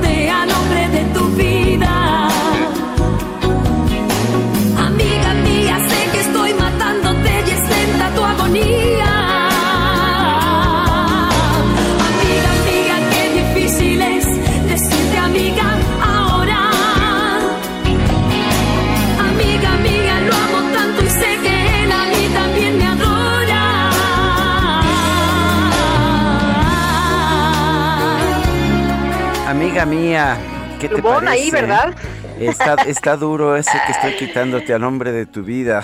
Bueno, Ándale, y ya vi que estaba todo el mundo ahí cantando, pero pues muy sentidamente. Bueno, oye, nos eh, dice una persona en el auditorio, nos escribe esta mañana y dice, en Pachuca y sus alrededores no ha subido la gasolina. Deberían de informar que el precio también depende de la zona por el transporte, por la utilidad de los distribuidores, etcétera. Abrazo desde Pachuca y rumbo a la chamba, fotos de hoy. Y la gasolina, pues nos dice que no ha subido, pero está en la, la verde 19.90 y la roja 21.76. Bueno, y nos dice otra persona, ojalá que esa comisión que se formó en el Senado para investigar injusticias en Veracruz, investigue y diga las injusticias en todo el país. Ya basta de falta de medicamentos y de inseguridad. Los únicos abrazos en vez de balazos que he visto son los que le dan al Chapo, a su mamá y a su hijo que lo dejan libre. Nuevamente les deseo un mejor 2022 a ustedes y a todo su equipo. Es Javier Cruz. Eh, nos dice Manuel, el virus iba a llegar a todos, ¿no? Lo mejor entonces es estar vacunados y en el mejor estado de salud. Bueno, yo creo que lo de la vacuna es absolutamente indispensable. Dice Oralia Mojica por acá, los niños Lupita y Sergio los Reyes les dejaron una caja de regalo llena de salud y bendiciones. Saludos y lindo día. Yo pensé ya que nadie se había acordado de mí, que no te habían Guadalupe. dejado nada.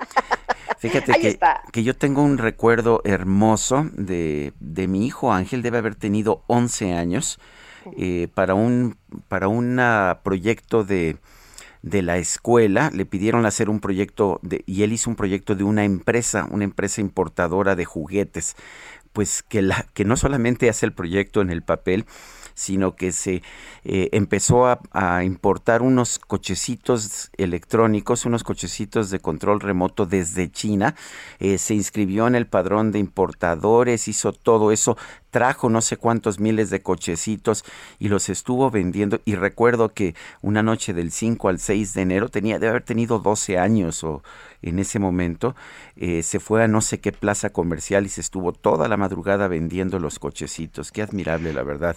Un saludo a mi, a mi, hijo Ángel. A, a ver si, si pasaba el rey, el rey mago, ¿verdad? No, pues él, él era, pues bueno, él de hecho vendió muchos de esos cochecitos, pero oh, como de un, de un proyecto de trabajo. Debe haber tenido más de 11, debe haber tenido como, como 13 o 14 años, pero recuerdo tanto eso que hizo. Y bueno, alguien me dijo en alguna ocasión, ah, te hubieran metido a la cárcel porque era menor de edad. Explotación infantil. Híjole, ¿cómo son las cosas? Bueno, vámonos mejor con, con otros temas. Tenemos ya en la línea telefónica nuestro analista político, Jorge Andrés Castañeda, quien a propósito conoce a mi hijo Ángel. ¿Cómo estás, Jorge Andrés? Buenos días. Muy buenos días, Sergio. Muy buenos días, Lupita. Muy feliz año. Buenos a días, ustedes igualmente. Y a todo el auditorio. Sí, Ángel, siempre muy emprendedor, desde que trabajamos juntos hace un tiempo, hace unos años. Bueno, Así era. Todo un personaje, no se, se, levanta tarde, no creo que nos haya escuchado, pero en fin, ¿qué nos tienes esta mañana? un abrazo para. Pues bueno, me gustaría eh, comentar brevemente eh, que, que, es una buena noticia que el presidente por fin se ponga a hablar de temas económicos en su soliloquio mañanero. Y hoy, pues bueno, salió a defender cómo a casi solo le faltó decir que ha defendido el peso como, como, como lo dijo un presidente de apellido similar hace muchos años, eh, echándose porras de la situación económica pero la verdad es que al observar cualquier tipo de indicador es bastante obvio que la situación económica en México no es buena. Empezando por el empleo que tanto se festejó ayer, estamos todavía por debajo del nivel de empleo formal de los niveles prepandémicos. Cuando en toda la región de Latinoamérica, y ni qué decir de Estados Unidos y Europa, ya las economías están por encima de los niveles prepandémicos, tanto en PIB como en empleo, eh, simplemente porque el gobierno aquí decidió no hacer nada y poco a poco vamos a empezar a pagar las consecuencias de esa inacción en el 2020. Otro dato muy preocupante desde mi perspectiva es todo lo que relacionado a la producción industrial. Mientras hay un boom, un verdadero boom de producción industrial y particularmente automotriz en Europa, en Asia en el resto de los países de América Latina y ni qué decir en Estados Unidos, en México vemos eh, no solo las ventas internas a la baja, que sería preocupante en sí, pero sobre todo las exportaciones de automóviles en sus niveles más bajos en los últimos seis años.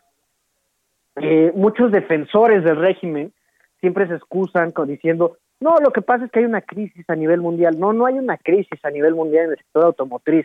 Las empresas de vehículos eléctricos como Tesla vendieron un millón de autos el año pasado. Todas las compañías chinas están doblando sus ventas cada año y nosotros nos estamos rezagando una vez más por las malas políticas de este gobierno, en particular por la propuesta de contrarreforma energética, nos estamos quedando atrás en un sector en el que solíamos ser una potencia mundial, éramos de los mejores para producir coches en el mundo, llegamos al octavo lugar a nivel global. Hoy nos estamos rezagando por las malas políticas. Ahora que se va a hacer el Parlamento abierto para la contrarreforma eléctrica eh, y en esta nueva intentona del gobierno de pasar eh, esta reforma que tanto se ha comentado, ojalá se escuchen las voces de la industria, ojalá se escuchen las voces de quienes crean los empleos, porque si no, vamos a pagar estas consecuencias por muchos años más. Pues estoy de acuerdo y lo, que deberíamos es estar tomando medidas que pues que han demostrado en otros países que generan inversión y empleos y esto es pues promover la inversión productiva y no castigarla. Así es, y o sea, el, el dato de que General Motors ya le dijo a México que no va a invertir aquí mientras eh, haya una política que eh, parece perjudicar a las energías limpias, debería de ser una señal más que suficiente para entender que esta política energética está siendo muy dañina para el país. Bueno, pues eh, estoy completamente de acuerdo. Jorge Andrés Castañeda, gracias y estaremos al pendiente de la discusión sobre esta reforma energética. Fuerte abrazo.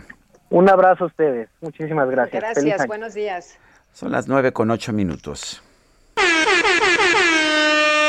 Tengo mucho cariño a, los Reyes Magos. Era Melchor, Bastar, Gaspar y Baltasar. Apúntele bien. La micro deportiva. Laura no está, Laura se fue, Laura se escapa de mi vida. Julio Romero, ¿cómo te va? Muy buenos días. Muy bien, mi querido Sergio Lupita, amigos del auditorio, qué placer saludarles este jueves, jueves día de los Reyes Magos. Ojalá les hayan traído todos sus regalos y se portaron bien. Pero a nosotros nada, porque si nos portamos mal, pero aventamos lámina informativa, eso no, no, no, no representa mayor problema. Bueno, el día de hoy se pone en marcha el torneo de clausura del fútbol mexicano con la visita de los Tuzos del Pachuca al Atlético San Luis a las 9 de la noche en el estadio Alfonso Lastras. Previo a este duelo ya se tuvo que reprogramar un partido por el tema de COVID, ya que los Tigres de la U de Nuevo León presentan 12 casos positivos y no podrán enfrentar al Santos Laguna este sábado. De tal manera, el compromiso se estará jugando el miércoles 12 de enero en el territorio Santos Modelo. 12, 12 contagiados en los Tigres de la U de Nuevo León y el duelo pasa del sábado hasta el próximo miércoles.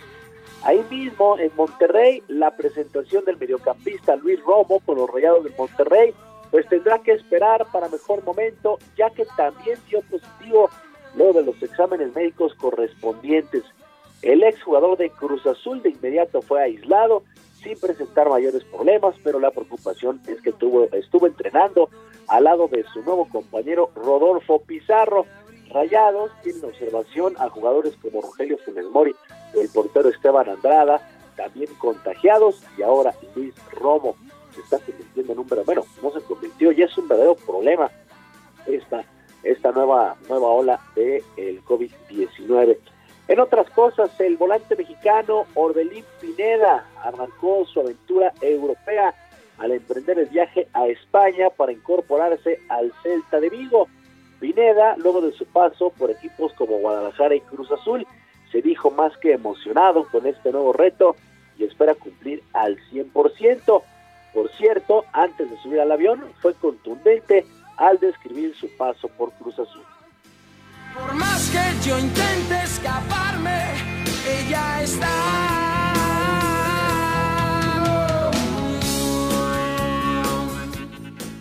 La verdad que es un salto que, que me ha dado así Dios en lo, en lo principal y bueno, ahora me toca experimentar otro, otra cultura, otro país y dar lo mejor de lo Sí, me voy bien, creo que se vio, creo que le dejé una estrella al escudo y bueno, salí creo que la- por la puerta de frente, no, no tengo una deuda ni con nadie, ni con ninguno de mis compañeros, ni cuerpo técnico, ni directivo.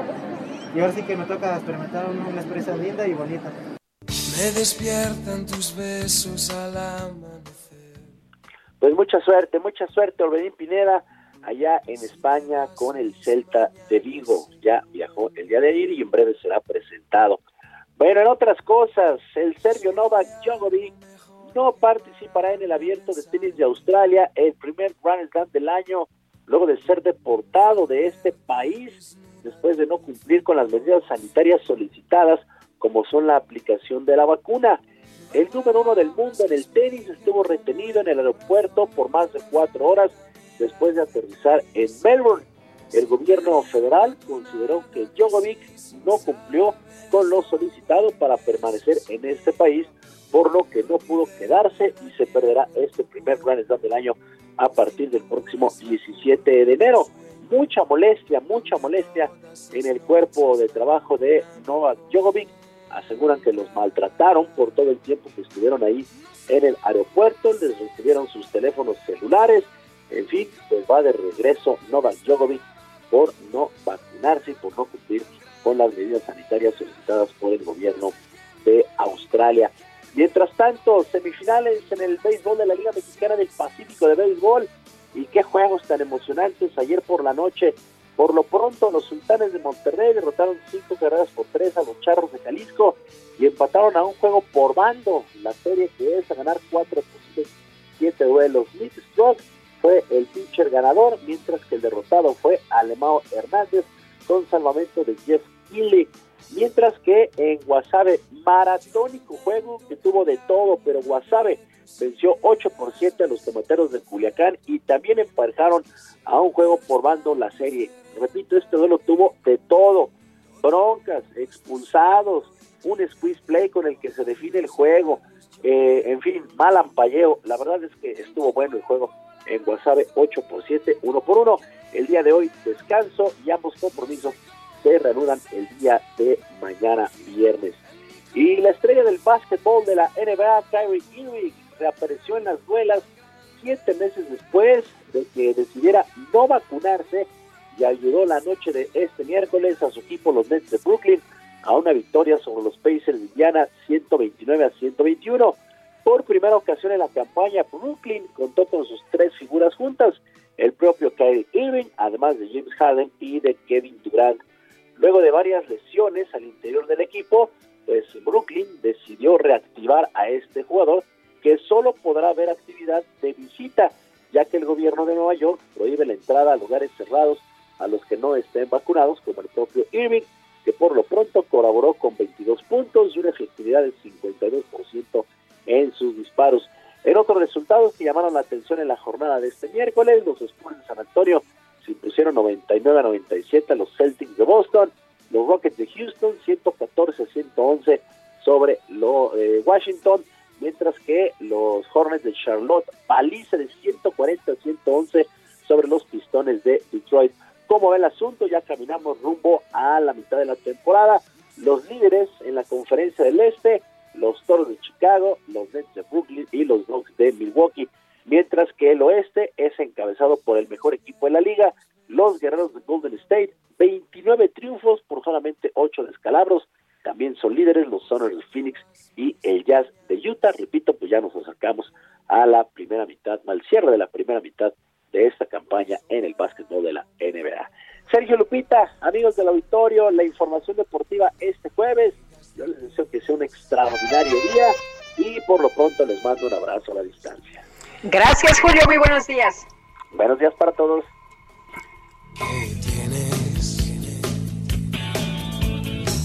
Ahora me ocupas cada canción, te nombra el aire a mi alrededor.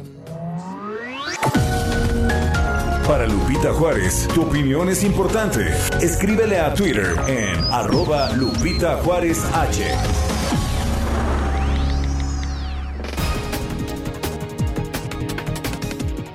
Y cuando son las 9 con 16 minutos vamos a un resumen de la información.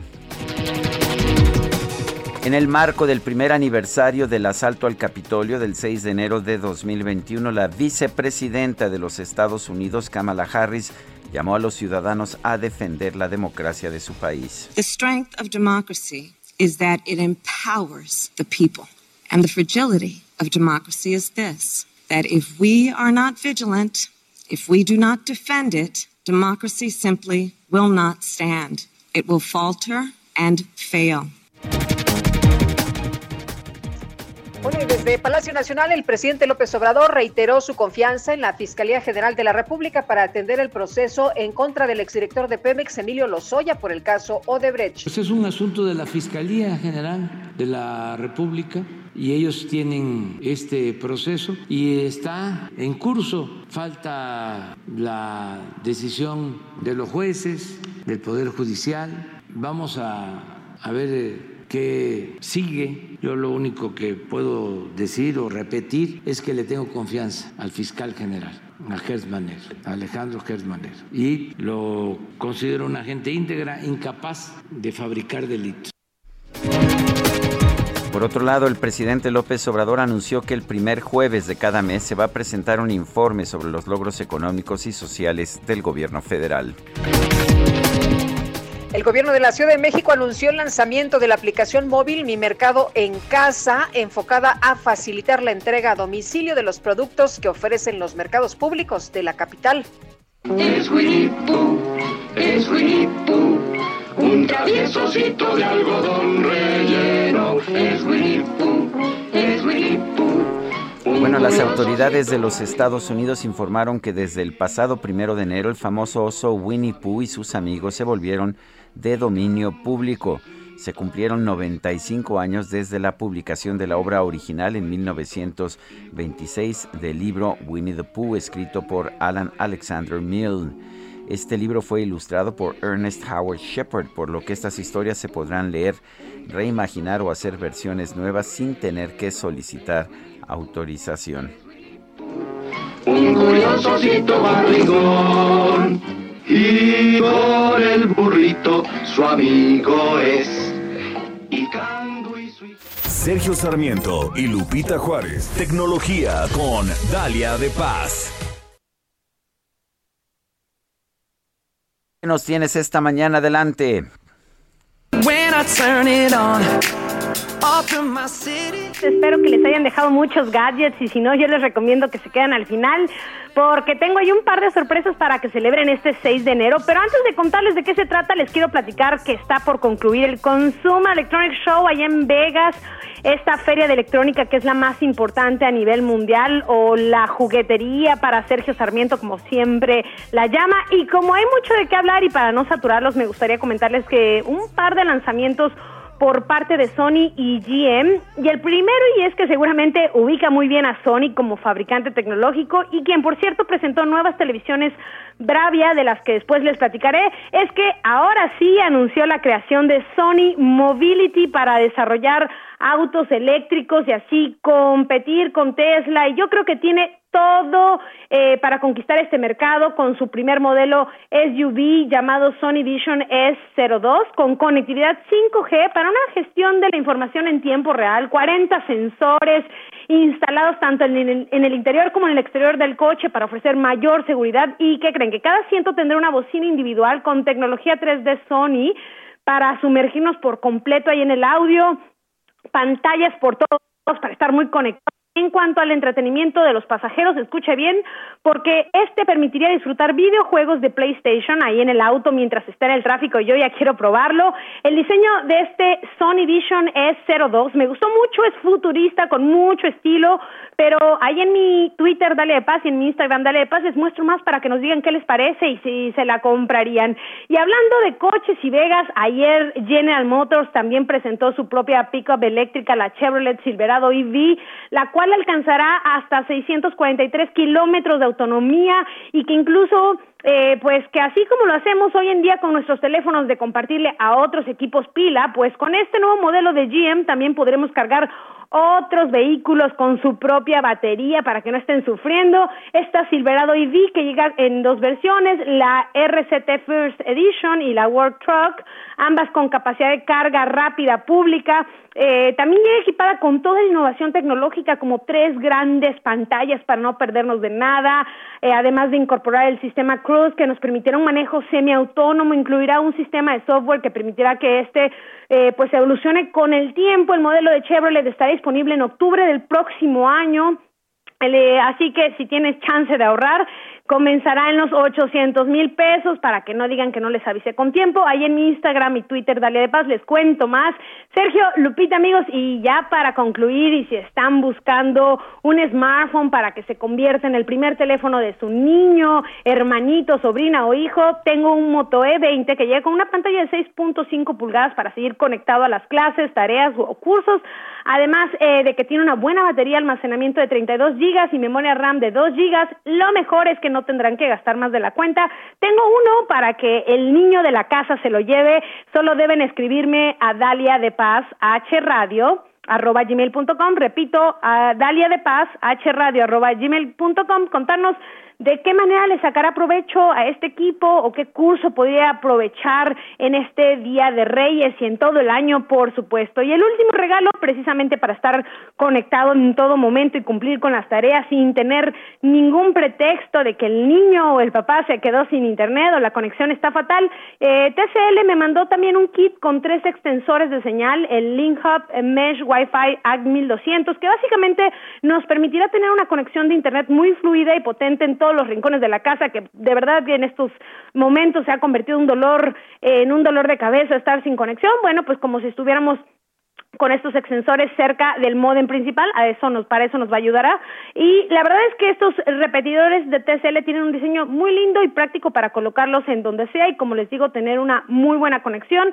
Así que para llevarse este kit deben escribirme a Dalia de Paz, hradio.gmail.com y ahí decirme, además de estos extensores que otros gadgets tiene este fabricante de TCL, ahí en mi Instagram, Dalia de Paz, les dejo más info. Sergio Lupita, amigos, no se sientan tristes porque pues ustedes dijeron hace un rato que no les habían dejado nada. Pueden participar si quieren y disfrutar de estos dispositivos, gadgets o coches, no sé qué se les antoje más, tablet, reloj, coche, eléctrico, ¿qué dicen? Cuéntenme. Pues cualquier gadget, ya sabes que somos muy galleteros. Como siempre, Dalia, gracias y un fuerte abrazo. Un abrazo, buen día. Buenos días, hasta luego.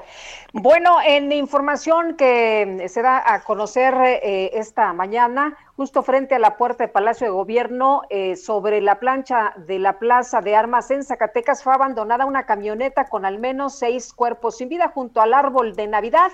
El hecho ocurrió a las 5.30 de este jueves en el primer cuadro de la capital zacatecana, donde fue encontrada sobre la plancha de Plaza de Armas, justo a un lado del monumental árbol de Navidad y la puerta principal de Palacio de Gobierno, esta camioneta en color plata, a la cual, eh, pues al ser inspeccionada por personal de la Dirección de Seguridad Pública, descubrieron en su interior al menos seis cuerpos sin vida. Acordonaron el lugar y las calles aledañas para evitar el paso de peatones y de vehículos. 9 con 24, regresamos.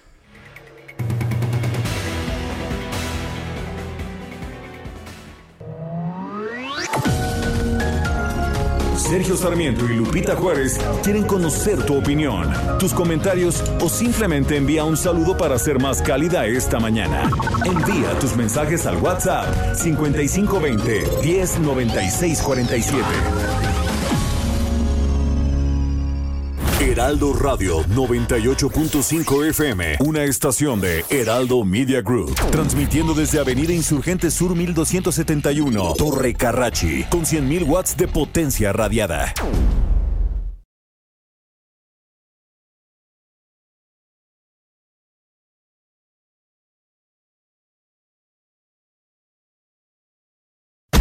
Radio. La HCL se comparte, se ve y ahora también se escucha. Continuamos con Sergio Sarmiento y Lupita Juárez por El Heraldo Radio.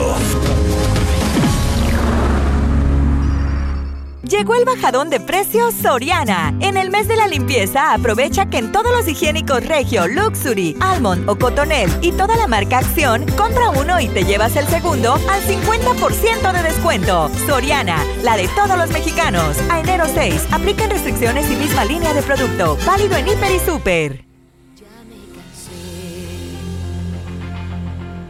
Que no me acaricies ni con la mirada. De ser en tu cama una tercera almohada.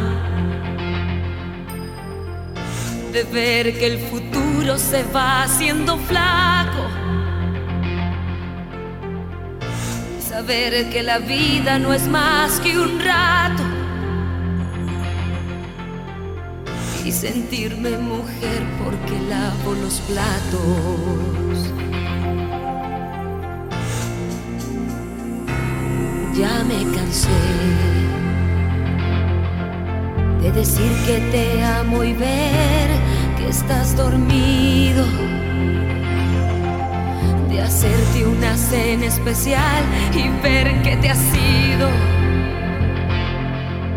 de ser una ama de casa y nada más. Con la diferencia del siempre y el jamás. Sentirme feliz cuando te vas.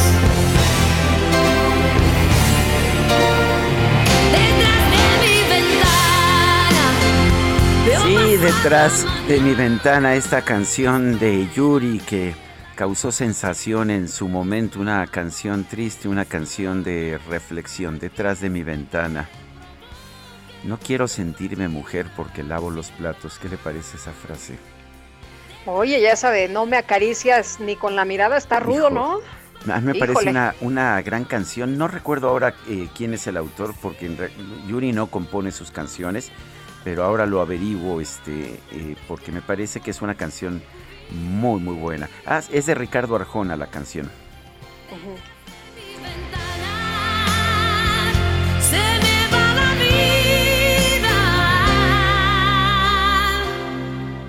Contigo. No sabía yo que era de Ricardo Arjona. Ya ves que tengo buena Yo- relación con, con Ricardo. Este, eh, lo he entrevistado varias veces. Sí, eh, sí, sí. Y bueno, bueno, pues eh, aquí está, detrás de mi ventana. Seguimos escuchando a Yuri.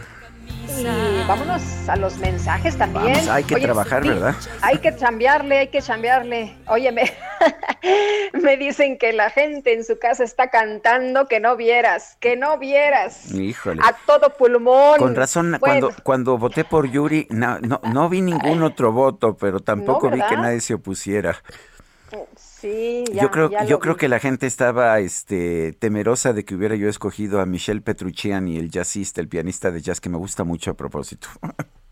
No, hombre, y si vieras, si vieras la cabina, me dicen, Bueno, la para- coreografía de Ver y de Itzel está, no, Está- no, están no, muy no. fosfo, ¿eh? Están muy fosfo. Fosfo, fosfo. Bueno, adelante con las llamadas. Oye, fíjate que nos dice, este, es que sigo, sigo eh, recibiendo mensajes. Bueno. Sigo recibiendo mensajes de, de esta canción. ¿Qué canción? ¿Qué canción? Es lo que nos dicen. Bueno, buen día. Mi mamá tiene 93 años y ha sido ama de casa desde que se casó, 70 años de matrimonio. En agosto falleció mi papá y para tener la pensión por viudez, imagínate nada más, se tuvo que dar de alta en el SAT. Y eso que, que es que tengo entendido que las pensiones son exentas hasta, no me acuerdo si cinco o seis salarios mínimos, pero en fin. Dice otra persona, buen día, ¿y qué pasa con las aportaciones de los padrinos? Todo indica que el gobierno es el único que quiere sacar adelante a la sociedad. No, pues también las tienen que declarar. Solamente permiten sin declarar que usted dé dinero si es papá o si es abuelo, No, si no, es pero tío, a ver, padrino. no, pero sí tienes que declararlas. Este, esto yo Por lo eso. sé. Si tú le das una donación a tu hijo y no, No, las de- y no lo declara como ingresos, está exento. Pero si no lo declara exento, como pero- ingresos, entonces si hay una auditoría del SAT, entonces sí, sí tiene que pagar impuestos. Así es, pero, pero lo de los padrinos y eso, aguas, ¿eh? Eso sí hay que, pues hay que declararlo. Y la cuenta de COVID está bien. Ah, dice, las cuentas de COVID están bien. En pequeña encuesta realizada en cinco, con promedio de 30 casas cada manzana. Ay, ya me, ya me cambiaron aquí la, La pantalla. Aquí la, la pantalla, ya, ya me dejaron sin, sin, leer, sin leer esa, pues esa, esa llamada. Pero bueno, a- en un momento la, la retomamos. Bueno, son las 9.35. El presidente de la República dijo al empezar sus conferencias de prensa este año que el 2021 fue un muy buen año. Fue un muy buen año. Sin embargo, la Coparmex califica este 2021 como un año perdido con cifras que retornan a México a niveles de 2016. Vamos a conocer la opinión de José Medina Mora, presidente de la Coparmex, la Confederación Patronal de la República Mexicana. José Medina Mora, ¿por qué consideran que este 2021 fue un año perdido? Sí, Sergio, muy buenos días, eh, muy feliz año, sobre todo con mucha salud. Eh, el análisis que hacemos en la Coparmex es que el 2021 pudo haber sido el año de la eh, recuperación económica, sin embargo, pues no hubo apoyos por parte del gobierno. Esto generó que la, caída que tuvimos en la economía durante el 2020 de 8.3% fue el doble de la que hubo en promedio en los países en el resto del mundo. Y que el rebote que tuvimos en el 2021 fuera apenas arriba del 5%, es decir, todavía no alcanza a recuperar eh, lo que perdimos en el 2020 y nuevamente no hubo apoyos del gobierno para esa reactivación económica como lo vimos en otros países. Por otro lado, pues también la salida de capitales, el que no hubiera un entorno de confianza para que se dieran las inversiones, eh, hizo que, pues si bien es cierto que en el 2021 eh, se recuperaron los empleos perdidos en el 2020, un millón cien mil empleos formales, pues hay que ser conscientes que estamos todavía quedando a deber el millón doscientos mil empleos que debimos haber generado durante el 2021. Por otro lado, Sergio, eh, en el 2020 cerraron más de un millón de empresas, sobre todo micro y pequeñas empresas, de las cuales solo se ha recuperado la mitad. Por eso que analizamos en esta reflexión en 2021 que pues pudimos haber tenido esa reactivación económica eficaz y sin embargo nos quedamos cortos en lo que pudimos haber logrado. Eh, José, el presidente está muy optimista en lo que, en lo que viene. Eh, ¿Cómo ven ustedes este 2022? El año 2021 lo consideran como un año perdido. Eh, ¿Cómo ven el año, eh, este año que está empezando? Pues eh, coincidimos con la visión optimista, Lupita, por varias cosas. En primera instancia, el hecho de que la economía de los Estados Unidos esté creciendo eh, de manera importante. Recordemos que la economía de Estados Unidos es 20 veces más grande que la economía mexicana y que nuestra economía está ligada en un 85-90% a la economía de los Estados Unidos. Eh, hay que recordar que se está el proceso de aprobación de un plan de infraestructura en ese país que implicará una mayor inversión todavía y que adicionalmente se ha roto la cadena de suministro del continente asiático hacia los Estados Unidos, lo cual hace que Estados Unidos busque otras fuentes de proveeduría. Esa es la gran oportunidad que tenemos en nuestro país.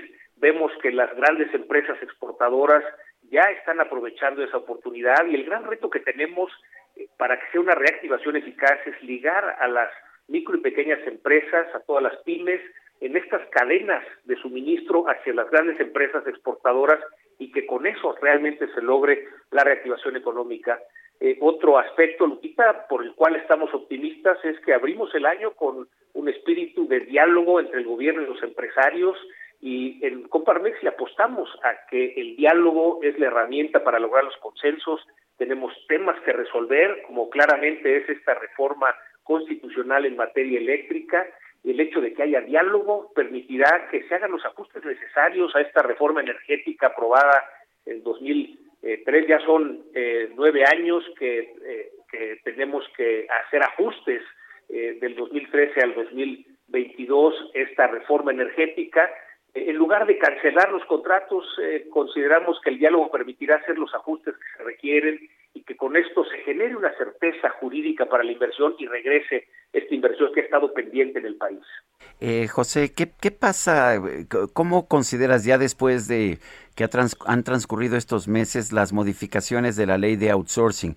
Nos dijeron que pues que con esto ya no iban a perderse empleos en diciembre y se perdieron más de 300 mil. ¿Qué opinas? ¿Funciona? Eh, ¿Ha funcionado la ley de outsourcing? Consideramos que esta ley en materia de subcontratación es una buena ley, llegamos a un buen acuerdo, eh, como lo comentamos en su momento, Sergio, es un acuerdo en donde las tres partes ganamos, los trabajadores por un lado, las empresas por otro y el gobierno. Eh, en este eh, acuerdo tripartita ganamos las tres partes, pero solo después de que las tres partes concedimos algo para que las otras también ganaran. Eh, esto quiere decir que hay una nueva realidad en materia de subcontratación. El hecho de que se pierdan empleos en diciembre no tiene que ver con la subcontratación. Eh, eh, son ciclos, así como en la economía hay ciclos y a lo mejor los comercios tienen ciclos altos de venta en diciembre por las fiestas navideñas, en enero por el Día de, este, de los Reyes. Pues así sucede con el empleo. Hay eh, periodos en donde se terminan proyectos, típicamente están planeados enero a diciembre, también hay una gran cantidad de trabajadores que al mismo tiempo estudian y prefieren eh, al terminar su ciclo escolar tomar vacaciones y entonces terminan esos proyectos y por eso eh, se cierran, se, se, disminuye el empleo en diciembre. Esto no quiere decir, Sergio, que las empresas no les paguen los las prestaciones correspondientes, es decir, el aguinaldo se tiene que pagar en la parte proporcional de los días trabajados por cada uno de los colaboradores, de tal manera que es un ciclo natural del empleo y que las empresas sí están cumpliendo con las obligaciones legales al pagar los aguinaldos correspondientes y no como se ha interpretado que se despiden en, en diciembre para no pagar aguinaldos y se vuelven a contratar en enero. Es simplemente un ciclo natural en el empleo, no nada más en México, sino en todo el mundo. Dina Mora, presidente nacional de la Coparmex, gracias por hablar con nosotros. contrario, Sergio, muchas gracias y muy feliz año. Bueno, la Cámara de Comercio, Servicios y Turismo en Pequeño de la Ciudad de México presentó las perspectivas de consumo y derrama económica para la fecha comercial del Día de Reyes en la capital del país. Eduardo Contreras, presidente de la Cámara de Comercio, Servicios y Turismo en Pequeño de la Ciudad de México, cuéntanos cómo ven las cosas. Muy buenos días. Hola, muy buenos días. Un saludo para ti y toda tu audiencia. Pues sí, eh, tenemos muy buenas perspectivas para este esta, esta celebración de, de, Día de Reyes. Eh, esperamos una derrama económica de 1.800 a 2.200 millones de pesos. Esto eh, debido a que, bueno, pues es una fecha que pocas veces, más bien una vez al año se, se hace. Y bueno, por lo regular, eh, en este año los Reyes Magos van a, han intentado eh, dar gusto a, a, los niños con lo que nos está pidiendo en, en esa fecha.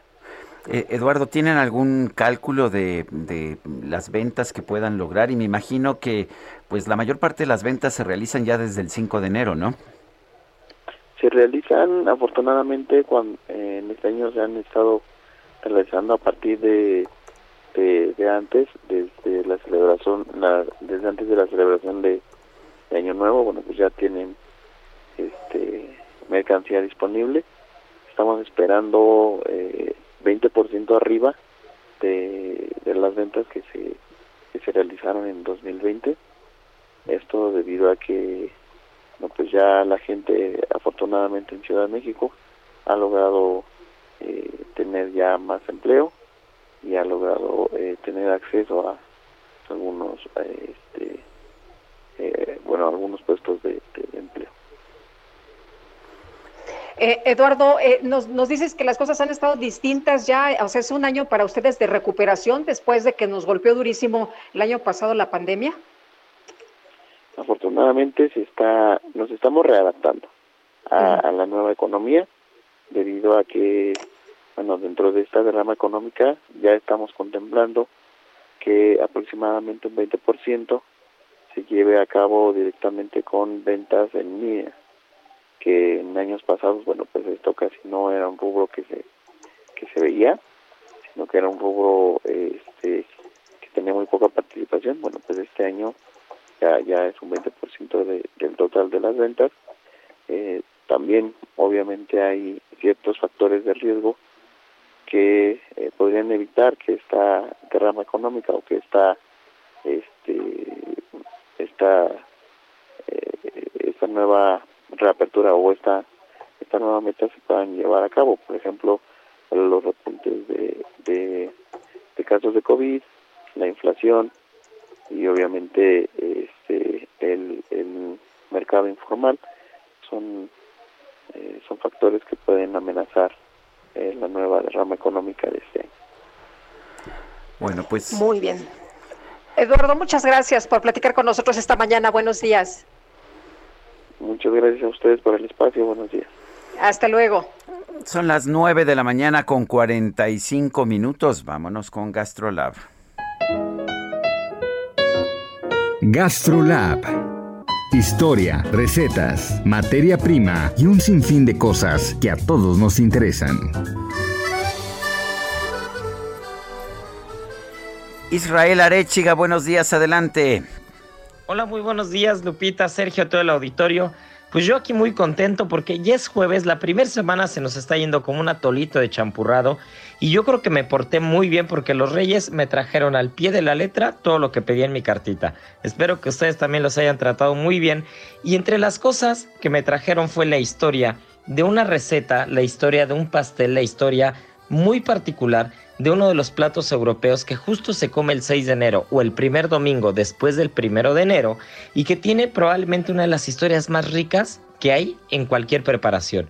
Y es la famosa galette de Roi, que también se le puede conocer como galette parisina, corona de los reyes o pastel de los reyes, y que se consume tradicionalmente en Francia, en Suiza, en Luxemburgo, Bélgica y también en Quebec, en Canadá. Y el motivo de esta tarta es justo la celebración de la Epifanía, que ya lo platicábamos ayer, era cuando los Reyes Magos conocen al Niño Jesús.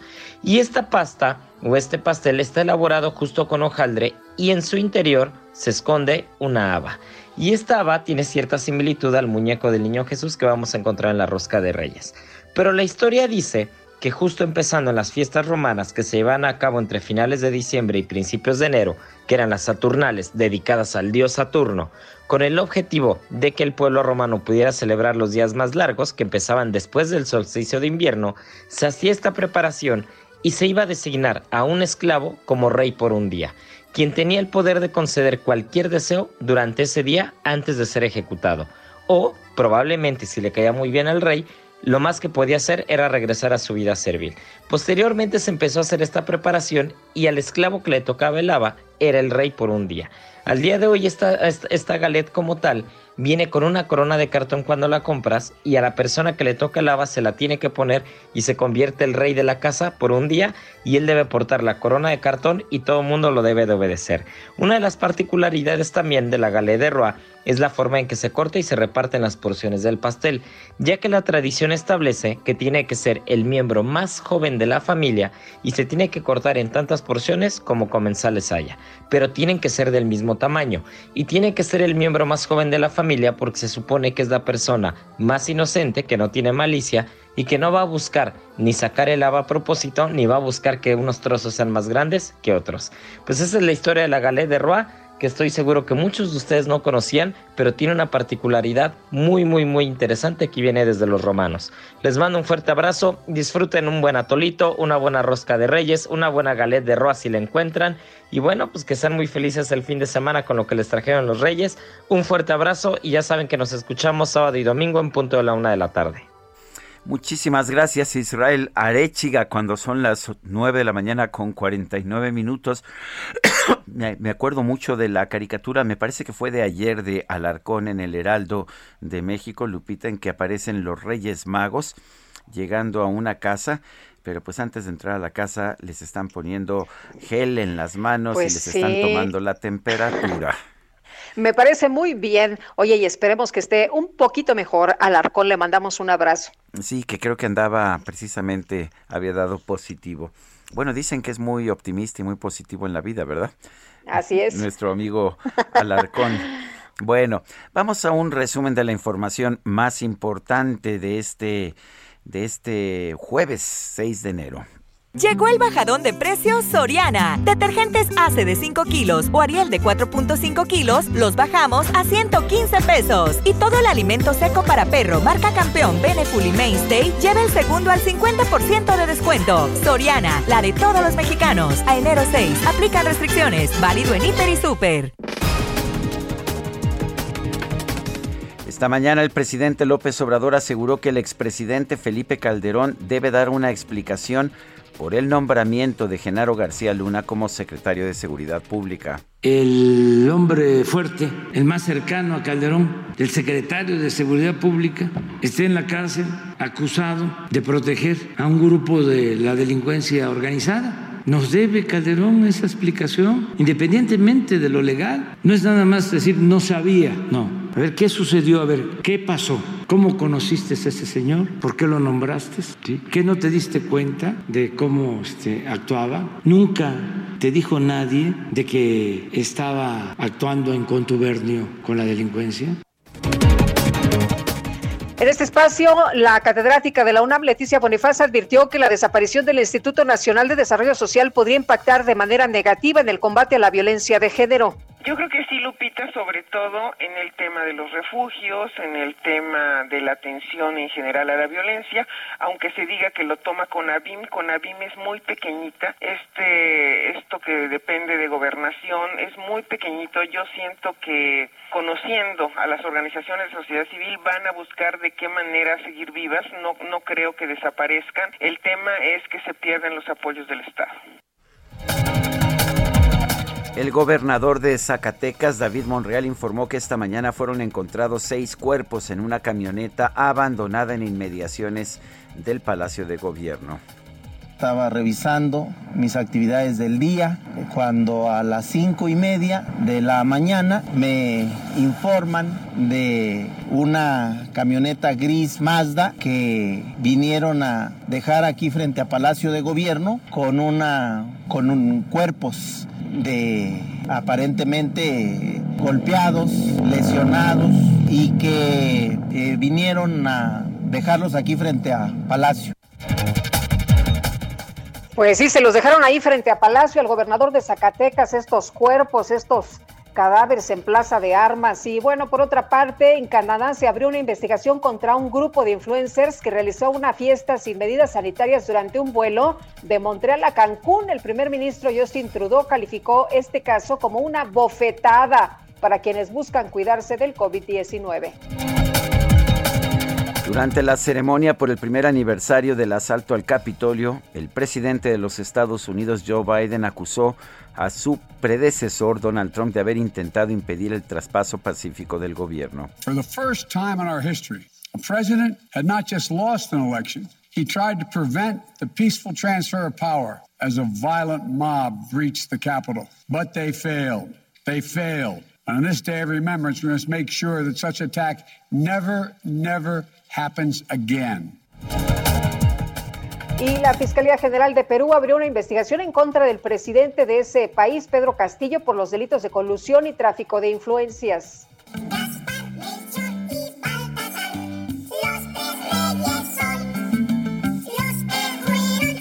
Día de Reyes, el INEGI reveló cuál de los nombres de los tres Reyes Magos es el más popular de México.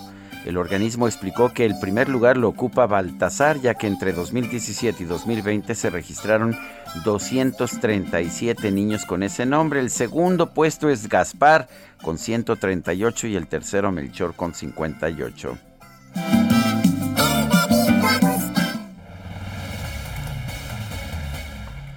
Y vamos... Adelante, Lupita. Adela- Sí, vámonos rapidito con Juan Guevara. Regresamos a Houston. Juan, ¿qué más tenemos? Buenos días. Rápidamente, al cerrar el, el noticiero, bueno, 16 veces incluyeron ataques. Los, el, el discurso del presidente Biden en relación al presidente Trump, ya lo mencionábamos hace unos minutos, acaba de decir esto hace una hora. puso la culpa específicamente de los de la insurrección armada al Capitolio al presidente Trump. Le dijo que no solamente no es un expresidente, sino es un expresidente perdedor y que no entiende que perdió la elección. Este es el, discurso que se ha calificado como el discurso más importante del presidente Biden en la historia de su presidencia. Y bueno, pone clarísimo que la culpa de la insurrección armada era culpa del presidente Trump. Es lo que tenemos hasta este momento. Gracias, Juan Guevara. Se nos acabó el tiempo, Guadalupe. Vámonos entonces, que la pasen todos muy bien, disfruten su Día de Reyes y mañana nos escuchamos aquí a las 7 en punto. Pásenla todos muy bien. Hasta mañana, gracias de todo corazón.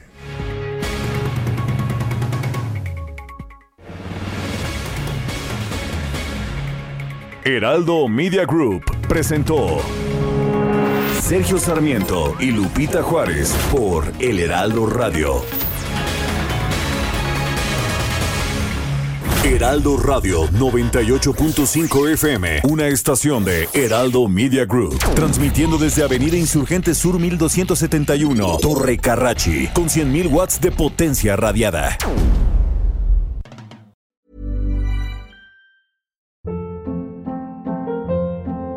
Hold up. What was that? Boring. No flavor. That was as bad as those leftovers you ate all week. Kiki Palmer here, and it's time to say hello to something fresh and guilt-free. Hello Fresh. Jazz up dinner with pecan-crusted chicken or garlic butter shrimp scampi. Now that's music to my mouth. Hello Fresh. Let's get this dinner party started. Discover all the delicious possibilities at hellofresh.com.